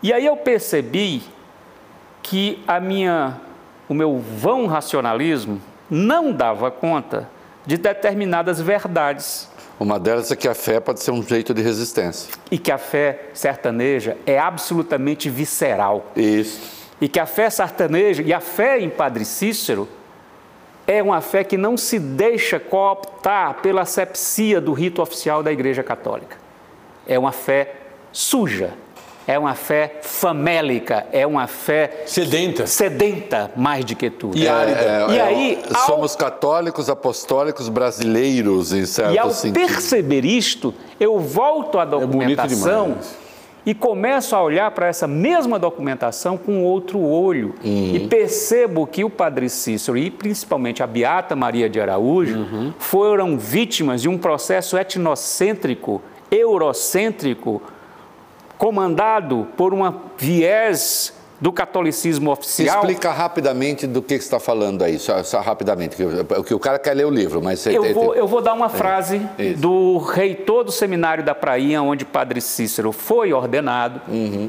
que consultor oficial da diocese lá do Ceará, o francês, Padre Chevalier, o bispo perguntou para ele, cara, tem alguma possibilidade de que esse negócio aí desse milagre da hóstia seja verdade. E o francês disse: Imagina, Jesus Cristo jamais sairá ou sairia dos campos da Europa para fazer milagres no coração do Brasil, do sertão brasileiro. Ou seja, é um etnocentrismo, ou seja, é Uma um preconceito. Europeia. Ele é mais farsante do que ela. E aí. Não é? Claro. Muito mais. E aí é algo que eu lendo os depoimentos da Beata, das Beatas, tem um, depoimento da Beata ele, ele é Maria é de Araújo. É. É. Ele tem, é anticrístico. Tem uma, uma, um depoimento da Beata Maria de Araújo que é fascinante, está incluído no inquérito. O, o interrogador dela, o inquisidor, disse assim: a senhora disse que é casada com Jesus Cristo, não é? Sou sim, sou casada com Cristo. É casada como? Casada, casada. Casada. Deus disse aqui, vai casar com meu filho. Ah, você fala com Deus? Falo. Com Deus? Falo. Como é que é Deus? Ele tem cabeça, ele tem tronco, ele tem pernas, ele tem braço. Ele diz, mão ele tem. Mão? Deus tem mão? Tem. Sua preta, analfabeta, ignorante. Deus não tem corpo. Deus é por espírito. Ela diz: mão ele tem. Como é que você diz que Deus tem mão? E ela diz: porque eu vejo a mão dele quando ele bota a mão no peito, arranca um pedaço do coração dele e me dá para comer. Eu disse: uau, o que, que é isso? Eu digo que se nem que Gabriel Garcia Marques é tivesse tomado um chá de cogumelo, um, um aia, aia, sei lá, aquela ayahuasca, ayahuasca. isso, nem assim o rei do realismo mágico teria capacidade de criar uma história tão fantástica. E uma imagem. E aí, eu no contato com os romeiros, para terminar essa história do Padre Cícero, eu fui para a missa campal, é assim que termina o livro sem spoiler, na missa campal dos 70 Sim. anos da morte de Padre Cícero. E o bispo, que foi mandado para o Brasil pelo Ratzinger, ainda cardeal, para tentar futuro, futuro recondicionar Papa, o Padre Cícero. Para tentar fazer uma... Reabilitar o É, porque isso está no, no, livro, está nos documentos. Muito fiéis, né? Está nos documentos, diante do avanço das igrejas neopentecostais, a igreja abrir mão de uma legião de devotos do Padre Cícero não dá certo. Né? E aí o padre lá, o bispo... E até seria uma burrice. É, e aí o bispo Dom Fernando, que acabou se tornando minha fonte e meu amigo, Dom Fernando, italiano, foi rezar a missa de 70 anos da morte do Padre Cícero, em frente à capela onde o corpo dele está enterrado. E Dom Fernando dizia, aquela multidão, 50 mil pessoas. E Dom Fernando dizia, meus amiguinhos, ele roubou até o vocativo que o padre Cícero se referia aos seus romeiros. Meus amiguinhos, dizem que ele está lá. E apontava para o lugar onde estava o túmulo do padre Cícero. Não, meus amiguinhos, ele não está lá. Ele está lá. E apontou para o céu. Aí olhou para o céu e disse: Olhem para cima. Padre Cícero está olhando e rogando por nós. Ele está sorrindo. O Padre Cícero está sorrindo para nós. Viva, viva o Padim, Padre Cícero. Aquela multidão. Oh! E aí eu fui para uma romeira assim, mais próxima, ela estava com lágrimas nos olhos. Eu disse: A senhora ouviu o que o bispo falou? Vi, meu filho. Padre Cícero morreu proscrito da igreja. Sim, sim. E ela dizia: Eu nunca pensei na minha vida em ver um bispo dando vivas ao meu padim. Aí eu disse: É, eles vão perdoar o Padre Cícero mesmo. Vamos o quê? Perdoar? Perdoar meu Padre Cício? Quem tem que pedir perdão é a igreja ao meu Padre Cício. Eu disse, é, mas eles, eles vão reabilitar. Ela disse, vão o quê? Reabilitar o Padre Cício. Ela disse, o que é isso? Aí eu disse, como é que eu explico de forma rápida? Eu disse, ah, a senhora sabe o que é canonizar? Canonizar eu sei que é. Nesse negócio de transformar em santo. Eu disse, é, vamos fazer isso com o Padre Cícero. Disse, meu filho, então esse bispo aí, que me fez chorar, não entende de nada. Eu disse, por quê? Porque Padre Cícero já é santo no altar do meu coração. Eu disse, putz, como ficar insensível a essa dimensão de uma visceralidade, de uma crença absurda para os meus olhos, observação dito porque, civilizados. Eu faço né? a observação que você é da área, somos todos. Né? É incrível que a gente não tenha uma literatura surrealista vigorosa no Brasil, não é? A gente tem o José J. Veiga, uma coisa ou outra na poesia do Murilo Mendes, mas a gente tinha material riquíssimo para isso. É um pouco de preconceito, acho, dos ah, nossos, sim, né? sim, da nossa literatura. Sem dúvida. A gente tem um material riquíssimo, cara. Pra, o material está aí. E o que é mais fantástico, Reinaldo, é que essa história do Padre Cícero existiu. Essa Ficou emocionado. no, Bonito também fiquei. Na, né? na epígrafe, na epígrafe do livro do Padre Cícero, eu uso, os meus amigos disseram, mas você vai citar Gaita Elise? Na epígrafe. É, aí- você cita o aí- é. aí Que é um grande- é, grande que eu coloco, não, Sim. um escritor americano, é, em que ele diz, há muito... E um esteta. É, e assim, ele diz, há muito que eu acredito que o realismo é fantástico. É que é exatamente isso. Ou Isso, seja, o é. mais inacreditável é que essa história existiu. Existiu. E aí, aí eu fecho mesmo, Padre Cícero, porque uma amiga minha ouviu de uma outra romeira uma frase também maravilhosa e reveladora dessa substância dessa fé, em que ela perguntava: Não te incomoda o fato de não ter estátua do Padre Cícero, imagem do Padre Cícero dentro da igreja? Ela perguntava para a romeira. E a romeira: Ah, eu entendo isso. Como entende? O Padre Cícero é que nem nós.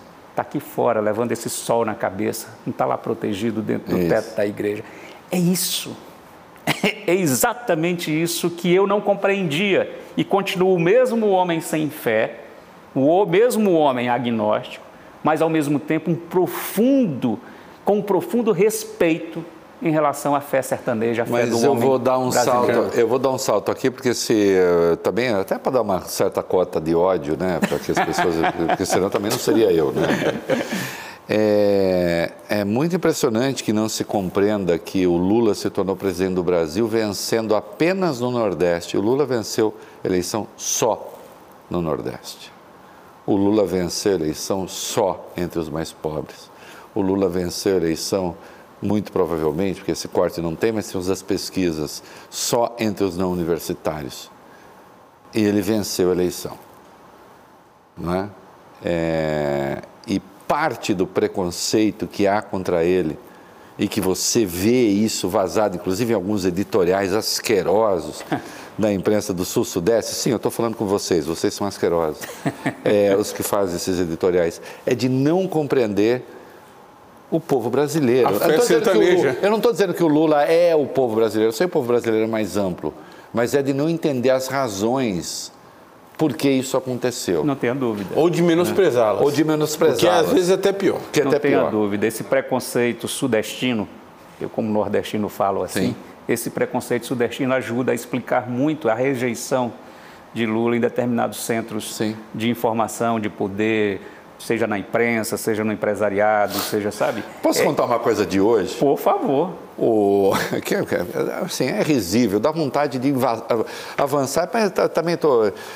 aconselho da minha mulher, estou comprando menos brigas. Assim. Imagina se ele não seguisse. É, mas,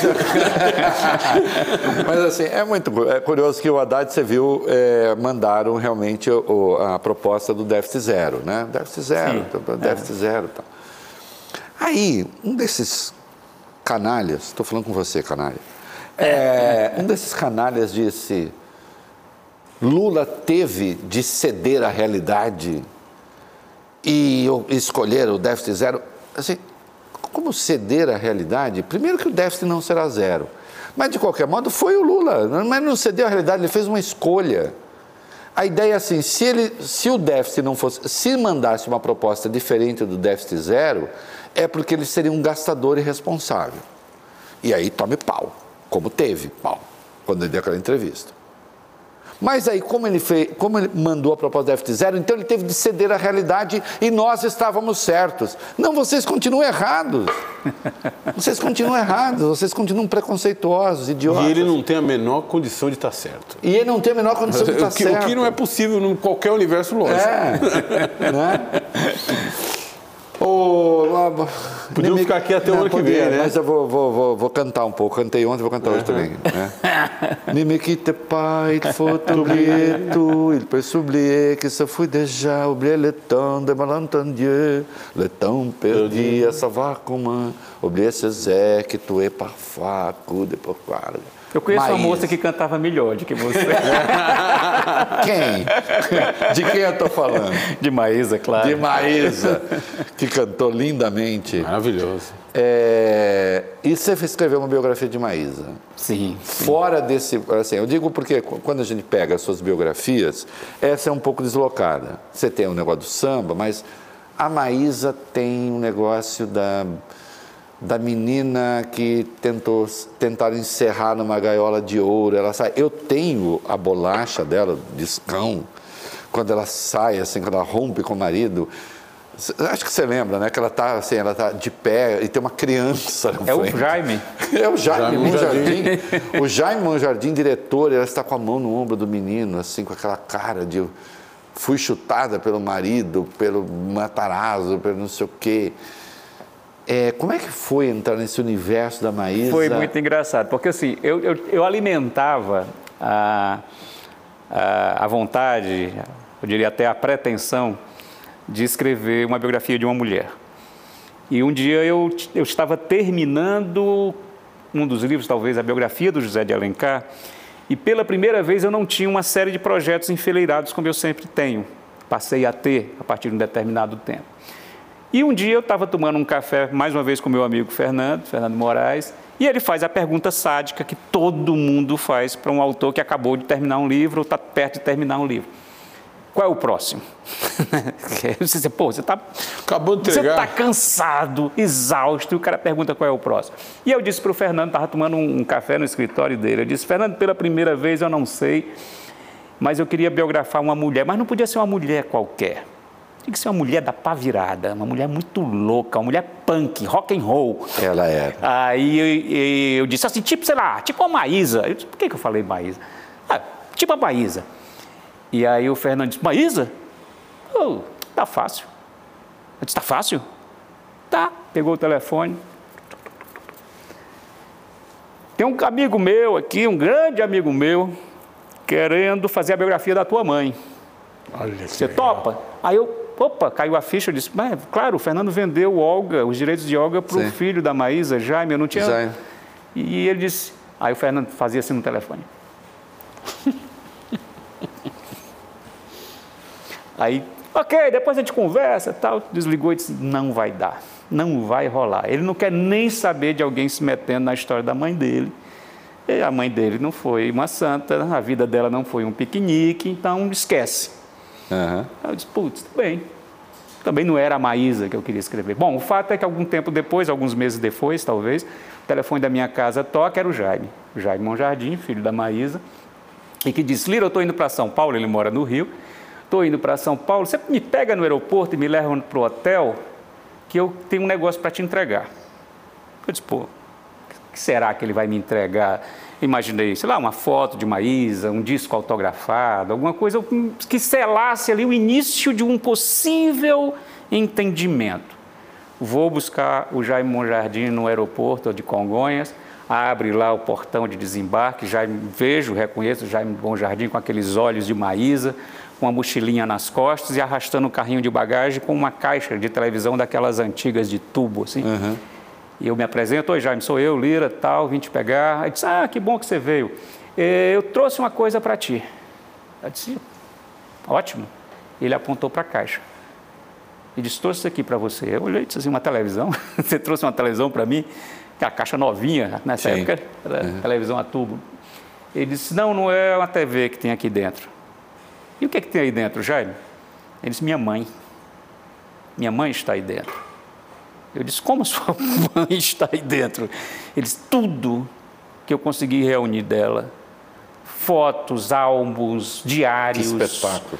Tudo, toda a coleção de recortes, de jornal que ela fazia, de revistas da época, está tudo aqui dentro. Vou te emprestar para você escrever o livro. O Fernando me deu ótimas referências, me convenceu. Pode levar. Aí eu, nessa época, eu tinha um, um- um Fiat, não, um Renaultzinho 1.0, que a caixa não cabia dentro do porta-mala, tive que fazer uma, uma gambiarra ali. Depois do Getúlio Vargas, ele mudou de carro. Bom, o fato é que eu levando o Jaime pro, era pro, pro hotel e se, se aproximando do hotel, e eu disse, eu preciso falar uma coisa para esse cara agora. Antes que ele desça do carro. Aí eu disse, Jaime, eu sei que quando se recebe um presente, ainda mais um presente desse, o cara não pode impor condição nenhuma para receber o presente. Sim. Poxa, mas eu vou te impor uma condição para que eu possa levar essa caixa para casa. Você só vai ler o livro depois de escrito. Ele olhou para mim, arregalou o olho, fez-se o silêncio. né? Chegamos em frente ao fazano. Trato feito. Eu disse: opa, levei aquela caixa para casa, abri aquela caixa, foi engraçado. Na hora que eu abri a caixa, faltou energia na casa.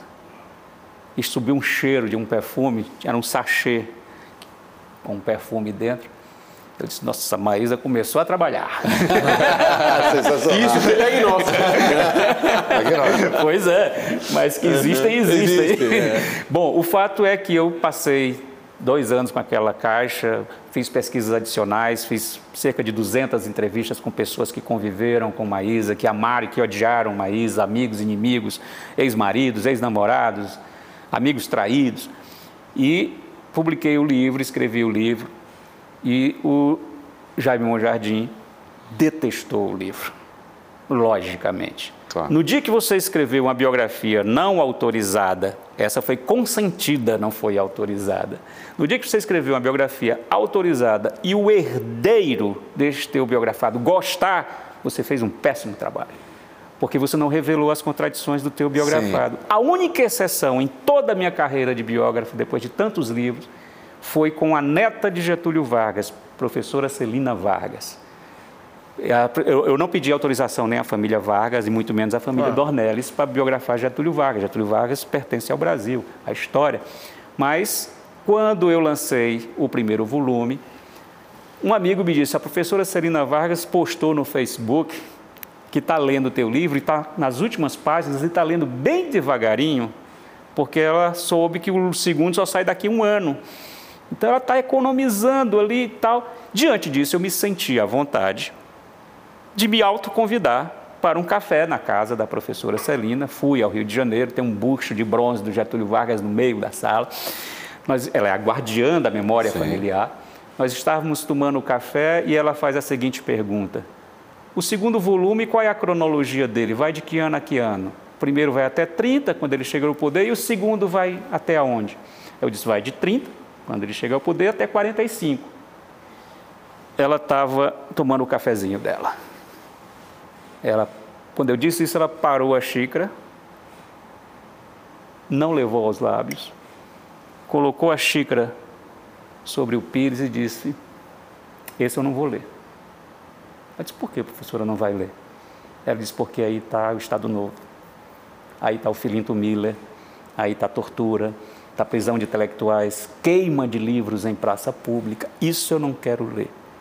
Ela olhou para mim bem fundo dos meus olhos e disse: Mas se você não escrever sobre isso, não será a biografia do meu avô. É, é, é, é um testemunho de uma é dignidade espetacular. Isso, né? Uma consciência. Aliás, ela é né? uma figura. Uma consciência do que é a história e do que é uma biografia. Né, que sim. toca, inclusive, em pontos delicados da trajetória desse indivíduo, mas principalmente ele, se tratando de Getúlio Vargas. Mas ele, ele te disse, odiei o Jaime Jardim? Disse. disse. Ele me escreveu uma carta que eu guardo, em que disse que eu, entre outras palavras, parafraseando, em que eu havia apunhalado a memória da mãe dele pelas costas. E que ele esperava algo mais poético, e eu fiz algo muito jornalístico. Eu respondi para ele que eu não sou poeta, eu sou jornalista. E não há a menor possibilidade de uma terceira pessoa contar a história da sua mãe e você concordar? Claro, claro, óbvio. Imagina biografar é a tua mãe. isso. Imagina alguém biografar, alguém... se meter a invadir os desvãos mais... É por isso que aquela jornalista norte-americana, Janet Malcolm, Sim. compara de forma muito apropriada o biógrafo a uma espécie de arrombador profissional é que entra na sua casa, revista Sim. suas gavetas, revira tudo e sai da sua casa gritando vitória, vitória, eis a vida íntima. Isso. E quando, e quando conta a história da sua mãe, querido, é psicanalítico. É, o que, claro. que, é? Você acha que alguém vai invadir a história da sua mãe, você vai gostar? Claro, e Reinaldo e Vate. Se invadir da minha mãe, que não foi a Marisa, pois é. não vai ser bom. Então. Eu não quero. Então. E aí eu digo para vocês que a biografia é essencialmente um gênero transgressor e transgressivo. Sim. Né? Sem isso não há boas biografias. Claro. É por isso que a autobiografia, a memória ou a biografia encomendada são contrafações da escrita biográfica. Sim. Mesmo porque tem um, um, um historiador Paul Vane, em que ele diz um negócio fantástico. Que ele diz: mesmo que eu fosse Napoleão Bonaparte, a minha visão sobre Waterloo seria parcial, falha e limitada.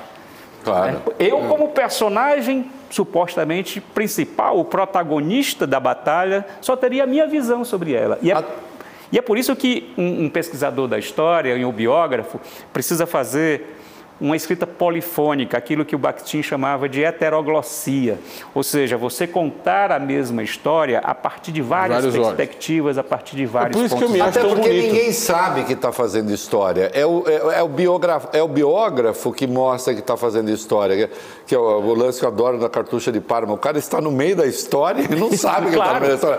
Porque Claro. ninguém sabe que está no meio da história. Nós podemos estar no meio de uma história. Claro, exatamente. Alguém vai contar.